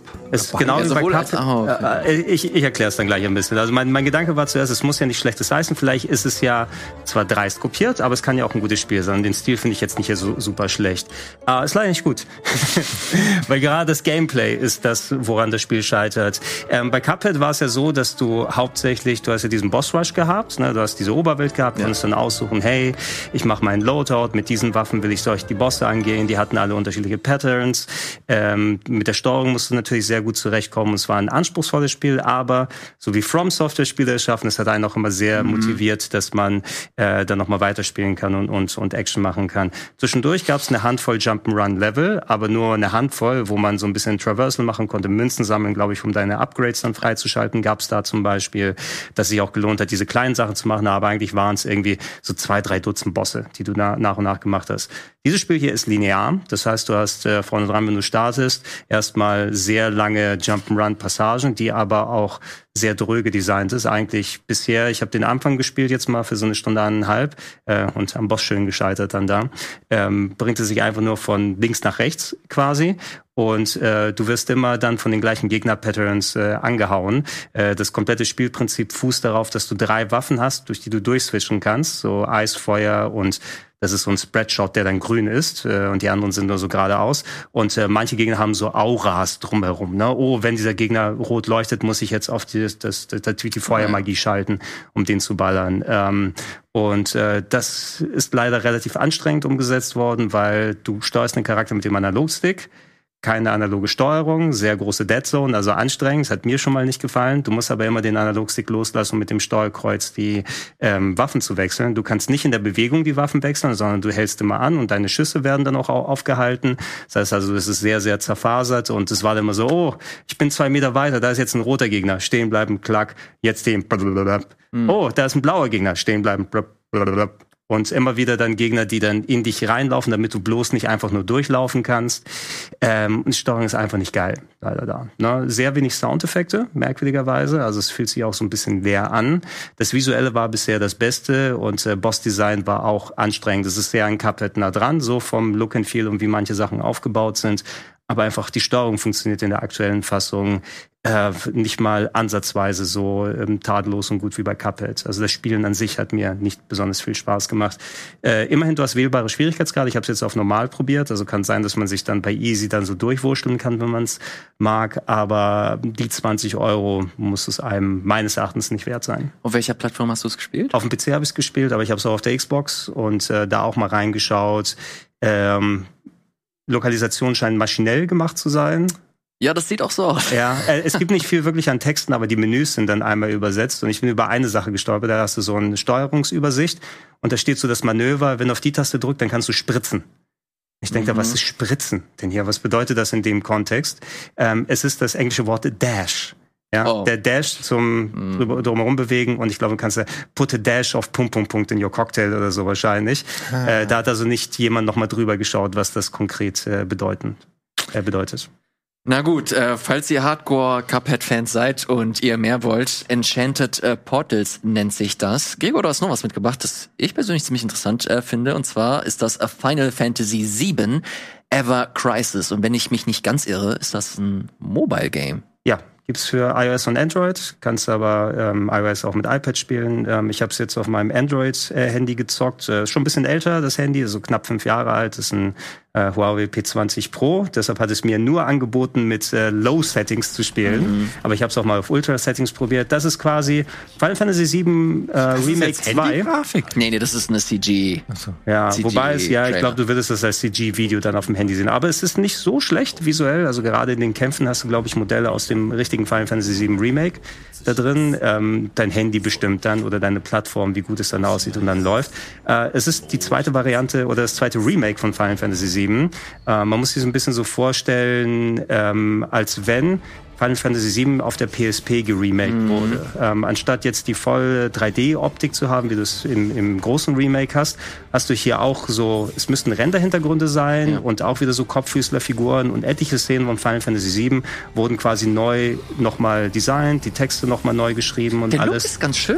Mhm. Ich finde den Look echt schick, muss ich sagen. Es sind nur punktuelle Szenen. Du hast kein durchgängiges Spiel, sondern es wird mal ähm, eine verkürzte Fassung von der ähm, Bombing-Mission am Anfang von Final Fantasy 7 gezeigt und dann springt's rüber, sind wir schon im Seventh Heaven zum Beispiel, also ja. du punktuell Szenen siehst, die auch ein bisschen angepasst wurden inhaltlich, das fand ich ganz interessant. Ähm, die kannst du automatisch ablaufen lassen. Zwischendurch gibt's dann Kämpfe, die automatisch selber laufen, also die, deine eigenen Charaktere greifen Namen, aber du kannst dann aussuchen, hey, du hast deinen Active Time Balken, diese Attacke gerade aufgeladen, ich kann einen Gegner anvisieren, machst du alles mit Touch oder so. Funktioniert auch gar nicht mal so schlecht. Ähm, das wird immer komplexer. Ich habe jetzt so anderthalb, zwei Stunden gespielt da ähm, und ähm, ist durchaus eine interessante Kombi, wie es zusammengepackt wurde. Ich hätte sowas auf der PSP tatsächlich ganz gerne gespielt, so als Companion Piece zu Crisis Core. Es beinhaltet äh, nicht nur Final Fantasy VII, sondern die ganze Compilation. Das heißt, das heißt, wie, wie, je weiter du spielst, kannst du dann auch Szenen von Crisis Core spielen, ja. von äh, Before Crisis, das so ein altes Handy-Game war. Ich glaube, Advent Children müsste wohl auch dabei Was, sein. Ich weiß, also ich weiß, ich weiß nicht. Es gibt äh, also Advent so, Children ist der Film. Genau, aber es könnte sein, dass der Story Parts drin ist mhm. und Ditch of Cerberus soll auch damit dabei sein. Plus etwas, das sich The First Soldier nennt, was wohl auch ein Handy. Ja, ja, ja daran also, ich mich. Sephiroth in Jung irgendwie, mhm. ne, mit kurzen Haaren, äh, wo ich aber auch noch nicht hingekommen bin. Ähm, der Wermutstropfen da ist, es ist Free-to-Play und Gacha ohne Ende. Das heißt, äh, möchtest du Kristalle kaufen? Möchtest du da noch was würfeln? Äh, willst du dieses Item dir noch äh, dazu äh, machen? Und ähm, ich habe immer ein bisschen umgehört, das soll wohl für die Leute, die solche Games gewohnt sind, dass du gut spielen kannst eine Zeit lang, bevor du dann wirklich dann äh, irgendwie Geld investieren musst, um da die guten Drops oder alles zu haben, wie so viel bei diesen Free-to-Play-Sachen. Aber es hat sich schon ultra invasiv angefühlt. Mhm. So, also der, der Großteil meines Gameplays, nachdem ich die erste Mission hatte, ist es, hier kannst du erstmal durch diese diese 5000 Menü schauen und äh, hier diese Kisten öffnen und da hast du hier schon mal ein Bonusding und äh, hier kommt äh, eine Material-Kugel, die du dann mit was anderem fusionieren kannst. Und äh, wenn es schon Free-to-Play ist, weißt du ganz genau, dass sie dann darauf abzielen. Ähm, Square hat ja recht viel auch in diesem Free-to-Play-Bereich mit Final Fantasy gemacht in den vergangenen Jahren. Ich habe nicht so viel davon mitbekommen, weil das eben nicht mein, meine Art von Spiel ist. Da gab es ja dieses Brave X-Virus, meine ich, oh, ja. was so mit, mhm. mit Pixel-Art-Figuren war, mhm. oder? Ähm, plus auch im Final Fantasy VII-Bereich hatten sie ja auch noch noch mal Free-to-Play-Sachen plus dieses Battle Royale-Game. Das glaube ich schon wieder eingestellt wurde, wenn ich mich ähm, Und äh, ja, also ich, ich hätte schon ein bisschen Bock darauf, weil ich den Stil eigentlich ganz nett finde. Ähm, und äh, mal sehen, wie sie alte Szenen von Final Fantasy VII neu interpretiert haben, vor allem weil Rebirth jetzt ja auch irgendwann äh, im nächsten Jahr dann früh erscheinen wird und man dann die Neufassung des Remakes bekommt. Sowas hätte ich auf der PSP ohne den Gacha-Kram äh, sehr gern gespielt, aber so es kostet ja nichts, in Anführungsstrichen, wenn man es ausprobieren will. Es ist ein Download, äh, knapp 6 Gigabyte, wenn man es voll runterladen will. Also aufpassen, nicht über äh, dann nur über WLAN runterladen, weil sonst ist man schnell sein, sein Datenvolumen mhm. dann los. Ähm, aber ob man da dran bleibt, weiß ich nicht. Eddie, spricht dich das auf den ersten Blick an? Ja, also was mich abgeschreckt hat, war Gacha. Spielst du überhaupt auf dem Handy? Ja, also nicht so viel. Ich habe immer mal eine Phase, wenn ich mich irgendwas süchte, so Marvel Snap hatte mich so drei Monate lang im, im Griff, äh, aber hat dann auch irgendwann wieder nachgelassen. Ähm, ich spiele nicht so viel. Es gibt immer mal wieder ein Handyspiel, was wo, wo ich dann lande, irgendwie, ich weiß was, Clash of Heroes oder so habe ich mal eine Zeit lang gespielt oder so. Die sind natürlich schon sehr süchtig, mein, aber ich habe dann letztendlich äh, was heißt nicht die Zeit, ich mache meistens andere Sachen auf dem Handy. Ich bleib dann eher, ich will eher Gefahr in irgendwelchen Insta-Stories oder YouTube-Videos oder so hängen zu bleiben. Ähm, ich ich hätte, ich kann es nur unterschreiben, was Gregor sagt. Ich hätte es, hätte es ein interessantes Spiel für Switch oder so gefunden. Aber halt mit Gacha kannst du mich jagen. Also sobald du irgendwie Pay to Win, da, also sobald ich besser werden kann, indem ich Geld ausgebe, verliere ich instant das Interesse am Spiel Mhm. mehr oder weniger, weil äh, ich das das widerstrebt meinem Verständnis von dem, was mir Spaß macht, ein Spiel zu spielen, nämlich selber Ja. besser zu werden durch durch Spielen und durch die Kampagnen brauche ich, brauche ich ja gar nicht mehr. Also Mhm. ich, ich verstehe das einfach überhaupt nicht. Ich habe auch bei FIFA, Foot und all so ein Kram, alles, wo du, wo du großartig zahlen musst. Ähm, ist, also wenn jemand zahlen will, weil er einen geilen Skin haben will oder geil aussehen will in seiner virtuellen Welt, ne, von mir aus, mach das. Aber irgendwelche Sachen, die dich besser machen oder die, dass du den Boss nur schaffst, wenn ich Geld zahle oder leichter schaffst, das finde ich komplett. Was ich auch hasse bei Spielen ist so, ähm, ja, dass du ein Continue dir kaufen musst. Wenn du stirbst und willst noch mal spielen, dann brauchst du aber dafür drei Diamanten, aber die kosten. Sonst kannst du erst morgen wieder spielen oder solche Sachen. Also so. Aber generell sieht das schon nach Spaß aus. Hast du denn das, das richtige Remake von Final Fantasy VII gespielt? Ja. Ist das äh, vor allem auch der Nachfolger Rebirth, meintest du, Gregor, heißt er? Äh, Final Fantasy 7 Rebirth, genau. Ja. Ist ja early 2024 soll es ja kommen, Mhm. meine ich. Stimmt, ja. Äh, Anfang 2024. Guckst du, wirst du dir das angucken? Ja, auf jeden Fall. Also Final Fantasy VII ist eines meiner Lieblingsrollenspiele und dann noch mal das Remake zu zocken, das äh, war schon cool. Ähm, nur das hört ja mittendrin auf quasi, ne? Also das hört ja da auf, wo im Prinzip Final Fantasy VII eigentlich erst losgeht. Ähm, wenn man dann Final Fantasy VII kennt, ist das so, war das so ein bisschen wie jetzt soll ich wieder vier Jahre warten, bis ich in Gold Saucer kann oder irgendwie so, das ist Wenn, wenn der überhaupt drin ist. wenn er im überhaupt drin Spiel. ist, ja. Also das ist so ein bisschen, ist mir ein bisschen zu episodenhaft, weil ich liebe eigentlich bei Final Fantasy, dass es am Anfang linear ist und später irgendwann sich die Welt öffnet und dein Forschertrieb kriegst dann ein Flugschiff und kannst überall hin, sage ich mal, und Sachen entdecken. Das fand ich schon immer bei Final Fantasy toll. Das hat mir so beim Remake so ein bisschen gefehlt. Da gab es dann andere Sachen, die cool waren, optisch und Inszenierung waren natürlich top. Also wie sie das alte Spiel dann noch mal interpretiert haben. Aber ähm, ja, Wir werden ja sehen, wenn Rebirth draußen ist, so, ist viel Spekulation ist da ja auch so, wie die Story verlaufen ist in FF7 Remake, dass es ein komplett anderes Spiel ist Ja. und nichts mit dem alten Final Fantasy 7 mehr zu tun hat. Es hat sich ja schon viele Sachen storymäßig erlaubt, das erste FF7 Remake. Und Cliffhanger vor allem. Äh, Cliffhanger plus äh, sehr viele Sachen, die anders waren als im Original. Und ich hatte super viel Spaß mit Final Fantasy VII Remake, ähm, gerade auch wie sie die Charaktere neu interpretiert haben. Ich hoffe eben, dass es nicht Kingdom Hearts wird. Das, das, das, das, ja, aber ist so gleiche Typ ja, ne? mit Nomura in der Kingdom, Kingdom Hearts das macht. Und ähm, so ein paar Story-Ausflüge, die könnten schon vielleicht irgendwie so, so Kingdom Hearts Geschwurbel werden. Das ist so ein bisschen meine Befürchtung. Ne? Deshalb hoffe ich mal, dass es äh, trotzdem das Niveau hält von FF7 Remake. Bleiben wir gespannt. Anfang 2024 äh, wird das erscheinen, was das Niveau von einem bestimmten Studio auf jeden Fall gehalten hat. Das äh, ist ein Spiel, das nennt sich Armored Core. Das hatten wir hier auch immer mal wieder kurz angesprochen. Ich habe es jetzt eine ganze Weile gespielt, nicht super lang, vielleicht fünf Stunden. Ähm, Eddie, du hast es ein bisschen länger gespielt. Du als From Software Fan, bist du mit den entsprechenden Erwartungen rangegangen, dass das ein Souls-Ding wird? Und vor allem, was ist das letztlich für dich geworden? Ist es ein Mhm. gutes Spiel für dich? Also es ist ein super Spiel für mich, aber es ist auf jeden Fall kein Souls-like im, in dem Sinne.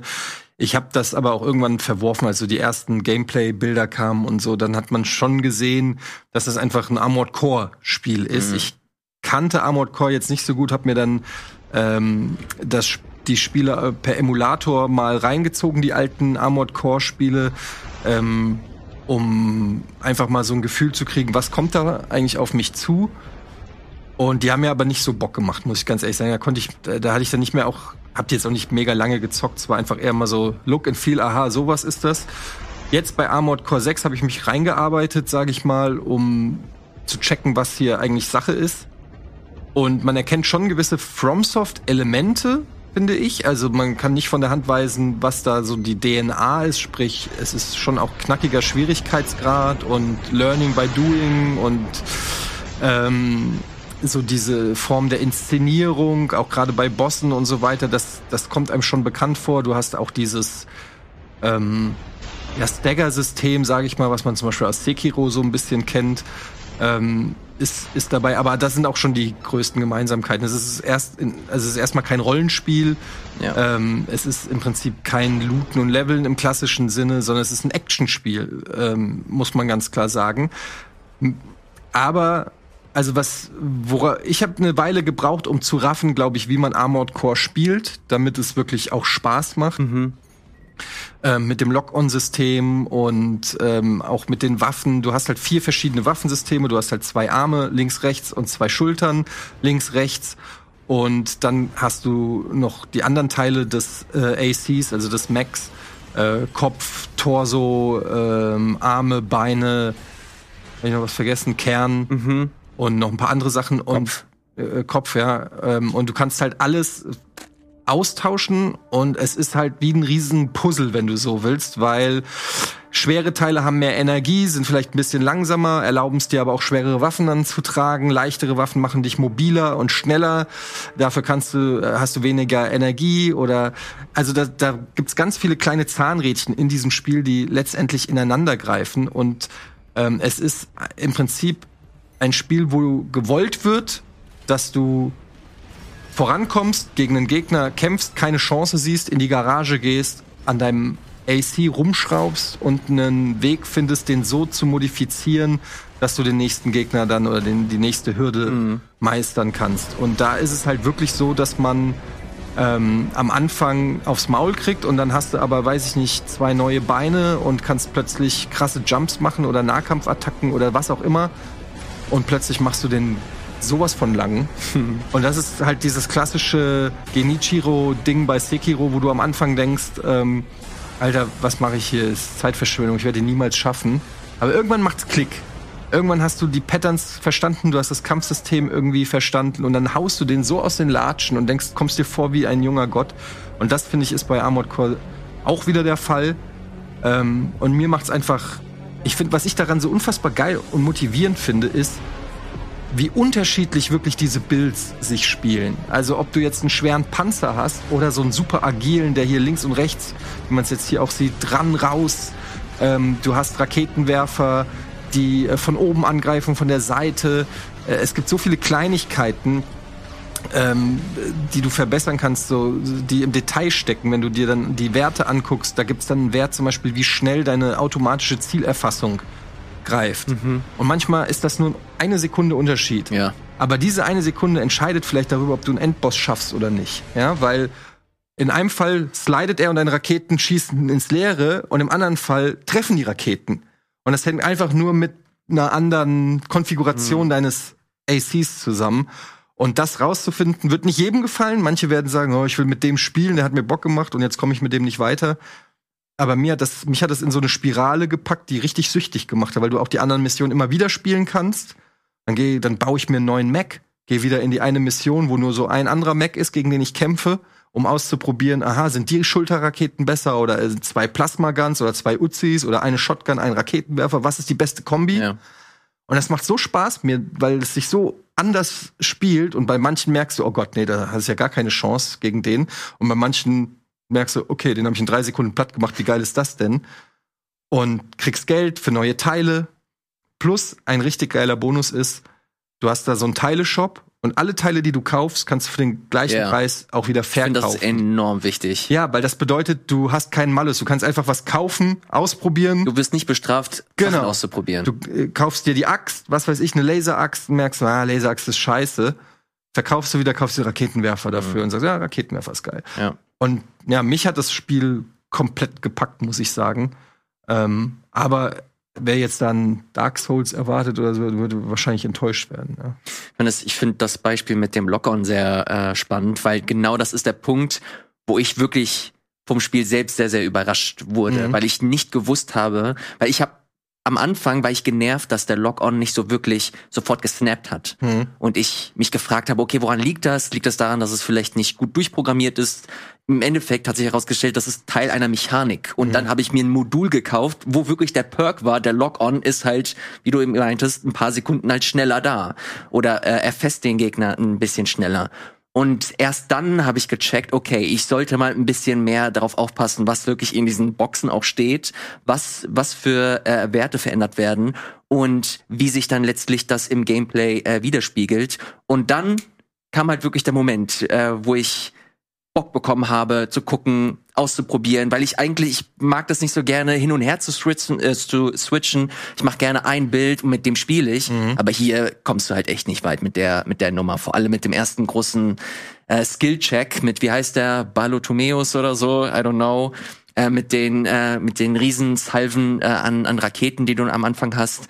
Äh, wenn du da mit einem Tank spielst, dann bist du halt relativ äh, schnell äh, weg vom Fenster. Ich meine, guck dir, äh, das ist jetzt hier diese eine riesen äh, Grabungs, Ausgrabungs, äh, äh Welt, äh, ich weiß mhm. nicht, wie man das nennen soll. Das ist so ein Riesenvieh, wie so ein äh, 8080 aus Star Wars. Ähm, ein Strider. So ein Strider, genau. Und das ist so geil. Also das macht so Bock, da an diesem sich bewegenden Ding lang zu fliegen und das äh, an den neuralgischen Stellen irgendwie äh, anzugreifen und dann ja. am Ende musst du weg und siehst im Hintergrund, wie das ja. Ding äh, im Horizont explodiert. Also das sind schon so Elemente, die schon ähm, die schon richtig Bock machen. Die Story an sich ist echt super flach und kann man auch komplett vernachlässigen. Was ich ja liebe bei FromSoft, dass man es kann, man kann da sich mehr reingehen, aber man braucht es nicht. Who cares? Es sind halt Roboter, die schießen. aber ähm, was halt ein krasser Gamechanger, was habe ich übrigens, äh, Trant hat das dann von mir, äh, ich habe das in so ein Forum geschrieben, Trant hat's gelesen, hat mich dann angeschrieben, hat gemeint, Alter, das war der komplette Gamechanger für mich, weil der hat den Beitrag für Game 2 gemacht. Was viele falsch machen, kleiner Tipp, falls ihr Armored Core spielt und mit dem rechten Stick kann man wie bei Dark Souls den Gegner äh, so anlocken und dann um den rumkämpfen. Was man nicht machen darf, aber im Gegensatz zu allen anderen äh, Souls-Spielen, ist, dass du nicht nachjustieren darfst mit der Kamera, mit dem rechten Stick, weil sobald du den rechten Stick dann nochmal bedienst, geht das Lock-on wieder weg. Ah. Und dann springt der Gegner weg und du guckst irgendwo hin und wunderst dich, hä, wieso, wieso ist der nicht mehr in meinem Lock-on?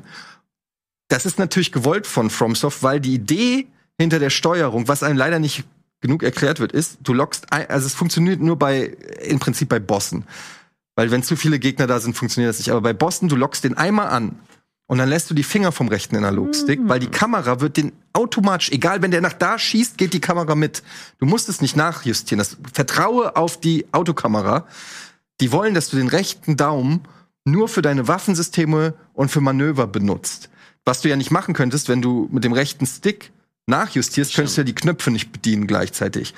Wenn du den aber nicht bedienen musst, dann kannst du boosten, dann kannst du, weiß ich nicht, springen, ausweichen und die Kamera macht das Ganze. Und das ist ein total weirdes Gefühl am Anfang, den Finger vom rechten Stick zu lassen, sich nicht mehr um die Kamera zu kümpfen, sondern nur noch um die Waffensysteme.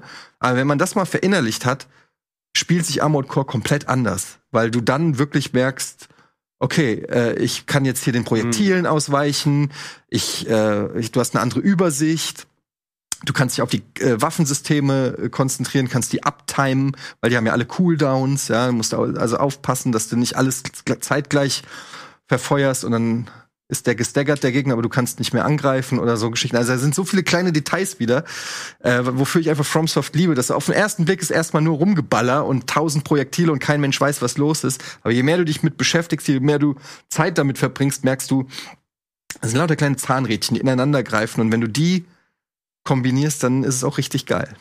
Gregor, steht Armored Core bei dir noch auf einer Prio-Liste oder ist dir das mittlerweile zu anstrengend? Mm, ist mir zu anstrengend, wenn ich es wenn ich's zugeben muss. Also ich habe auch bis zum äh, in Vor-Gamescom-Zeiten konnte ich auch an die Vorversion mal ran und habe da äh, mich mit Trant tatsächlich auch ausgetauscht. Ja, wir haben uns dann Videos hin und her geschickt. Er hat mir dann ein Video gezeigt von den genau dem Boss, über den wir gesprochen haben.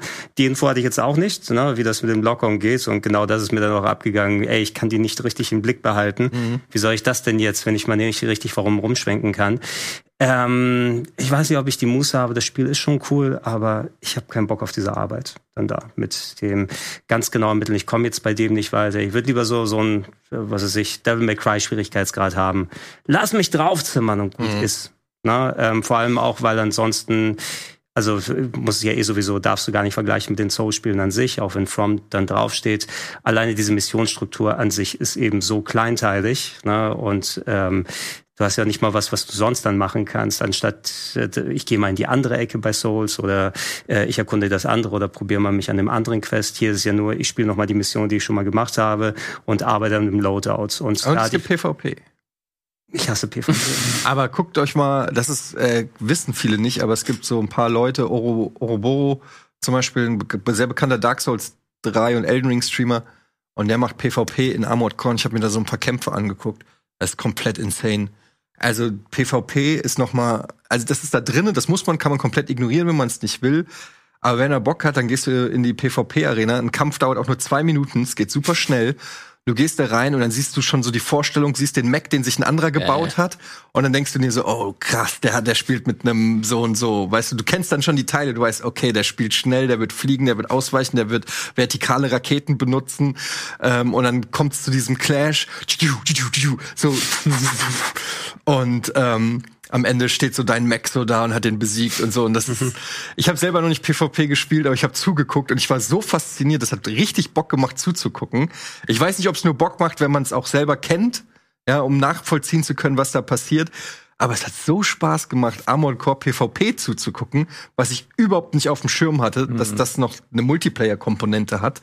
Also ähm, ja, aber ich kann es total verstehen, wenn man sagt, da habe ich jetzt irgendwie ja, will ich jetzt nicht fünf Stunden spielen, um mir einen neuen Arm äh, anzuheften, der mir ein bisschen weniger Energie äh, oder ein bisschen mehr Energie gibt. Ja, es ist, es ist nicht ausgeschlossen, dass wir vielleicht im nächsten Jahr da mal greifen, aber ich sehe dieses Jahr keine Chance so richtig, dass Armored Core dann Quality Time bekommt. Ey, Gregor, das ist überhaupt nicht schlimm. Ich glaube, du wirst genug Auswahl äh, haben mehr dieses genug, ja. Jahr. Ich habe tatsächlich auch noch ein Spiel mitgebracht, Oha. wo ich ähm, der Meinung bin, Gregor, das, äh, das könnte dir eventuell auffallen. Äh, ich wollte da nur mal so ein bisschen reingucken und gehört auf jeden Fall, das sage ich jetzt schon, zu meinen Top 5 des Jahres. Nennt sich Bomb Rush Cyberpunk. Ah. Ich weiß nicht, ob ihr äh, davon was gehört habt. Ähm, am besten zu vergleichen ist das mit Jet Set Radio. Ah. Und äh, das ist ein äh, neues Spiel, nicht von denselben Machern, sondern von einem niederländischen äh, Studio, das sehr, sehr großer äh, Fan dieses äh, Spiels war von Sega, das damals für die Dreamcast unter anderem erschienen ist. Äh, Sega hat sich äh, nie dazu bereit erklärt, einen Nachfolger zu machen. Die haben das einfach selbst in die Hand genommen. Gut, es gibt zwei Nachfolger. Äh, einen neuen, äh, neuen Ja, Ableger meine nach ich. den beiden. Ähm, und es ist absolut fantastisch. Äh, Ja, hast du denn das alte Jet Set Radio mal gespielt? ich hab's äh, gespielt, ähm, wollte tatsächlich mal wieder reingucken, jetzt nachdem ich das äh, mir angeschaut habe. Hab keine Version gefunden, gibt's leider auch nicht online. oh, haben sie bei Steam das rausgenommen, oder? Weil ich, ich habe auf mal. der Xbox habe ich geguckt. Okay, Äh, Xbox, Xbox wahrscheinlich nicht. Ich finde immer so, ich komme immer schwer mit der Steuerung rein nach all der Zeit. Ja, und das, Im alten Game. das spielt sich halt wie Butter. Das, das macht- macht so viel Spaß, weil du halt unheimlich viel Kontrolle hast. Was ist das für ein Spiel? Das ist im Grunde ein Action-Plattformer. Du äh, spielst einen, Skateboarder oder einen, BMX-Fahrer, eine Rollerskaterin und grindest halt durch die verschiedenen Level. Versuchst einen Highscore zu knacken, äh, kannst äh, Graffiti sprayen und so verschiedene Gebiete, die erschließen. Ich finde das ganz angenehm, weil das keine großartige, das hat schon eine Story, aber du musst keine Welt retten oder so, sondern du gehst da einfach rein und hast, hast Spaß. So, und äh, mit der Erwartung bin ich auch reingegangen, aber ich habe ehrlich gesagt unterschätzt, wie juicy sich das anfühlt, wie viel Spaß die verschiedenen Plattformsegmente machen. Du hast so bestimmte ähm, Level, wo die halt auch wirklich sehr, sehr linear wie in so einem 3D-Mario äh, sind und äh, du nicht äh, Springen als Element hast, sondern dein äh, Fortbewegungsmittel deiner Wahl, sprich BM, äh, BMX, ähm, Skaten und so weiter.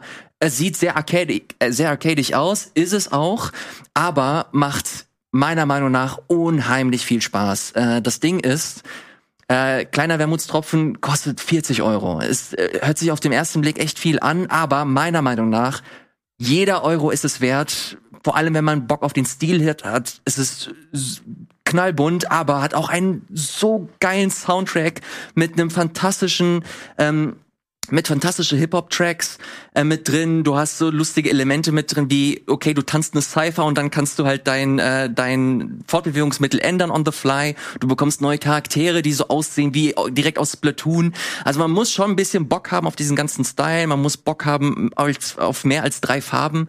Aber äh, wenn das einen interessiert, vor allem wenn man Bock hat auf ein Plattformer, der nicht super herausfordernd ist, aber insgesamt dir einfach ein gutes Gameplay gibt, dann ist Bomb Rush Cyberpunk auf jeden Fall etwas, das man auf dem Schirm haben sollte. Bisschen die, die Antithese zu Enchanted Portals, ne? von wegen, wir haben ja auch einen Titel, der Ja, sehr, total. sehr nah dran ist, an, also visuell vor allem an der Vorlage. Äh, ich habe es auch auf der Xbox schon, aber noch nicht spielen können bisher. Echt? Also, Ja. Also ich werde es mir dann auch genehmigen, genau wie, also man muss ja auch Hi-Fi Rush dann noch mal erwähnen, das ist auch auf meiner noch To-Do-Liste Ja. drauf, ne? was ja auch so ein bisschen in die Richtung gegangen ist. Hi-Fi Rush genau. Ich habe die ganze Zeit überlegt, es gab doch so ein Spiel, was auch so mega gute Wertungen gekriegt Ja, ja. hat. Irgendwie, ich habe das die ganze Zeit verwechselt. Ja, ähm, 40 Euro ist ein ordentlicher Ask Ja. natürlich für etwas, wo du im ersten Moment dann eher Nostalgiker und spezifische Sieht eher wie ein Fans dieses Stils- 19-Euro-Titel aus, wenn ich ehrlich bin. Aber es ist halt auch echt, also es ist nicht kurz. Du, du hast es nicht nach fünf Stunden durch, sondern du hast fünf Gebiete. So dein, äh, deine, dein Ziel ist es, alle fünf Gebiete zu äh, dir zu erschließen und die mit deiner Crew halt einzunehmen, äh, um halt der große äh, King in Old Amsterdam zu sein. Ich glaube, wie hieß das in in in Also- Jet Set Radio Old Tokyo oder so? Neo, Tok nee, Neo Tokyo war was anderes. Äh, Old Amsterdam ist nicht. Ah nee, New Atlantis ist es bei Starfield, wollte ich schon sagen. Ist es New Amsterdam da nicht? Old New. Äh, macht äh, super viel Spaß. Äh, ich äh, habe ein bisschen nachgeguckt und so viele Leute schreiben nicht darüber. Es gibt relativ wenig Streams oder Videos. Was das Spiel hier, Jörg ist doof, das würde ich gerne mal zocken. Das habe ich für die Regie gemacht. äh, Bomb Rush Cyber, wann, für was ist das alles erschienen? Für die Switch, für die Playstation. Ähm, Gregor meinte, für die Xbox gibt's das auch und natürlich für den PC. Wie gesagt, 40 Euro äh, muss man dafür äh, latzen, wenn das einem vielleicht zu viel ist. Vielleicht warten auf einem Sale. Aber meiner Meinung nach, jeder Cent ist es wert. Tolles, tolles Spiel. That's it. Okay. Das ist doch schön. Ich, ich hoffe, dass wir dann nächste Woche schön über Nintendo-Sachen zu quatschen haben, falls denn was passieren sollte. Oh, was spielst du denn an, Gregor? Ja, Gerü ich weiß auch von nichts, aber Gerüchteküche brodelt natürlich seit der letzten Woche, dass wir vielleicht noch eine spontane Direct sehen ähm, mit äh, neuen Hardware-Ankündigungen. Deshalb, wenn das stimmen sollte, ähm, dann behaltet die nächsten äh, Game Talk im Hinterkopf. Ist denn schon gesichert, dass es eine Switch 2 wird und nicht, weiß ich, ein GameCube 2 oder, oder Also gesichert Mega ist, Nintendo oder gesichert so? ist gar nichts. Also Nee. du hörst sehr viele Gerüchte Ja. und die deuten deutlich darauf hin, dass es wieder so ein Hybrid wird. Okay. Ähm, Wichtig, abwärtskompatibel. Ich brauche meine, Ja. meine Switch-Spiele dürfen nicht weg sein, alle. Ja. Ja. Das- Und die sollten besser laufen drauf. Laut Meldungen soll das aber auch gegeben sein. Mich würde interessieren, was steht auf eurer Wunschliste? Für diese Direct, die jetzt kommt. Oh, äh, Odyssey 2. Ja. Echt? Also neu, neues 3D Mario, obwohl wir mit Wonder natürlich jetzt was sehr Cooles bekommen, aber ein neues 3D Mario zum Launch wäre geil. Wahrscheinlich, wenn das jetzt kommt, kommen dann noch mal, hey, hier habt ihr die 4K at 60 Tears of the Kingdom Fassung oder so. Sagen man den Safe und alles übernehmen kann, aber ein neues Mario erstmal. Ja, neues Mario, vielleicht mal ein paar Bilder zu Metroid Prime 4. Oh, das müsste dann Cross wahrscheinlich werden, ne? Cross-Gen? Ja, Maybe. Ja. Ja. ich nicht. Und ansonsten, ich weiß gar nicht. Ich, also ich zock immer noch gerne Switch, bin echt happy mit der Konsole, aber die darf natürlich ein bisschen äh, Ja. eine Konsole mit Texturen. Ich weiß, 2024 darf Nintendo sich auch mal mit dem Thema Texturen auseinandersetzen. Äh, ist kein Muss, sie haben es bislang gut gemeistert, ohne Texturenspiele gut zu machen. Aber ab und zu gucke ich mir auch gerne mal eine hübsche Wand an. Ja. Also vielleicht kriegen wir es mit der nächsten Konsole hin. Ich gebe dir mal noch einen Tipp ab. Ähm, ich glaube, die Zeit ist reif. Wenn jetzt eine Direct kommt, dann kriegen wir als Shadow Drop äh, Metroid Prime 2 Remastered, würde ich mal sagen. Super Mario Galaxy 2. Das wäre wichtig. Das haben sie ja ausgelassen, leider. Ne? Also aus welchem Grund auch immer. Und ähm, F-Zero, was mäßiges soll es ja auch potenziell irgendwo mal geben. Ne? Neues Donkey Kong. 3D Donkey Kong. Ja, Ich sage, dass es auf jeden Fall ein neues Donkey Kong geben wird. Wenn es eine aber Direct- dann, aber dann in dem Stil wie das klassische Donkey Kong mit Hochklettern und nicht die Level-Dinger. Nein, nein, Diddy nein, Kong nein, Racing. nein, nein, nein. Oh, Diddy Kong Racing wäre insta dabei. Das kommt in den Switch Online Kram, also N64, das wird hundertprozentig da angekündigt. Ey, aber so, so ein neues richtiges Kart Diddy Kong Racing mit Sandbox und den verschiedenen Vehikeln, das wäre mein, mein hier, oh, Titel of the Generation. Ja, die Wunschliste ist groß. Äh, sind wir äh, gespannt äh, drauf, ob Nintendo liefern wird oder nicht. Im nächsten Game Talk spätestens werden wir es erfahren. Vielen, vielen Dank, ihr Lieben. Gerne. Es hat sehr viel äh, Spaß gemacht. Schreibt uns sehr, sehr gerne unten in die Kommentare eure Meinung äh, zu dem Thema Hype äh, und Starfield, darüber, was wir, äh, worüber wir sehr ausführlich gesprochen haben und natürlich den ganzen anderen Kram. Bomb Rush Cyberpunk. Bitte habt das auf dem Schirm und spielt das. Macht's gut. Und Bis zum Tschüss. nächsten Mal. Tschüss.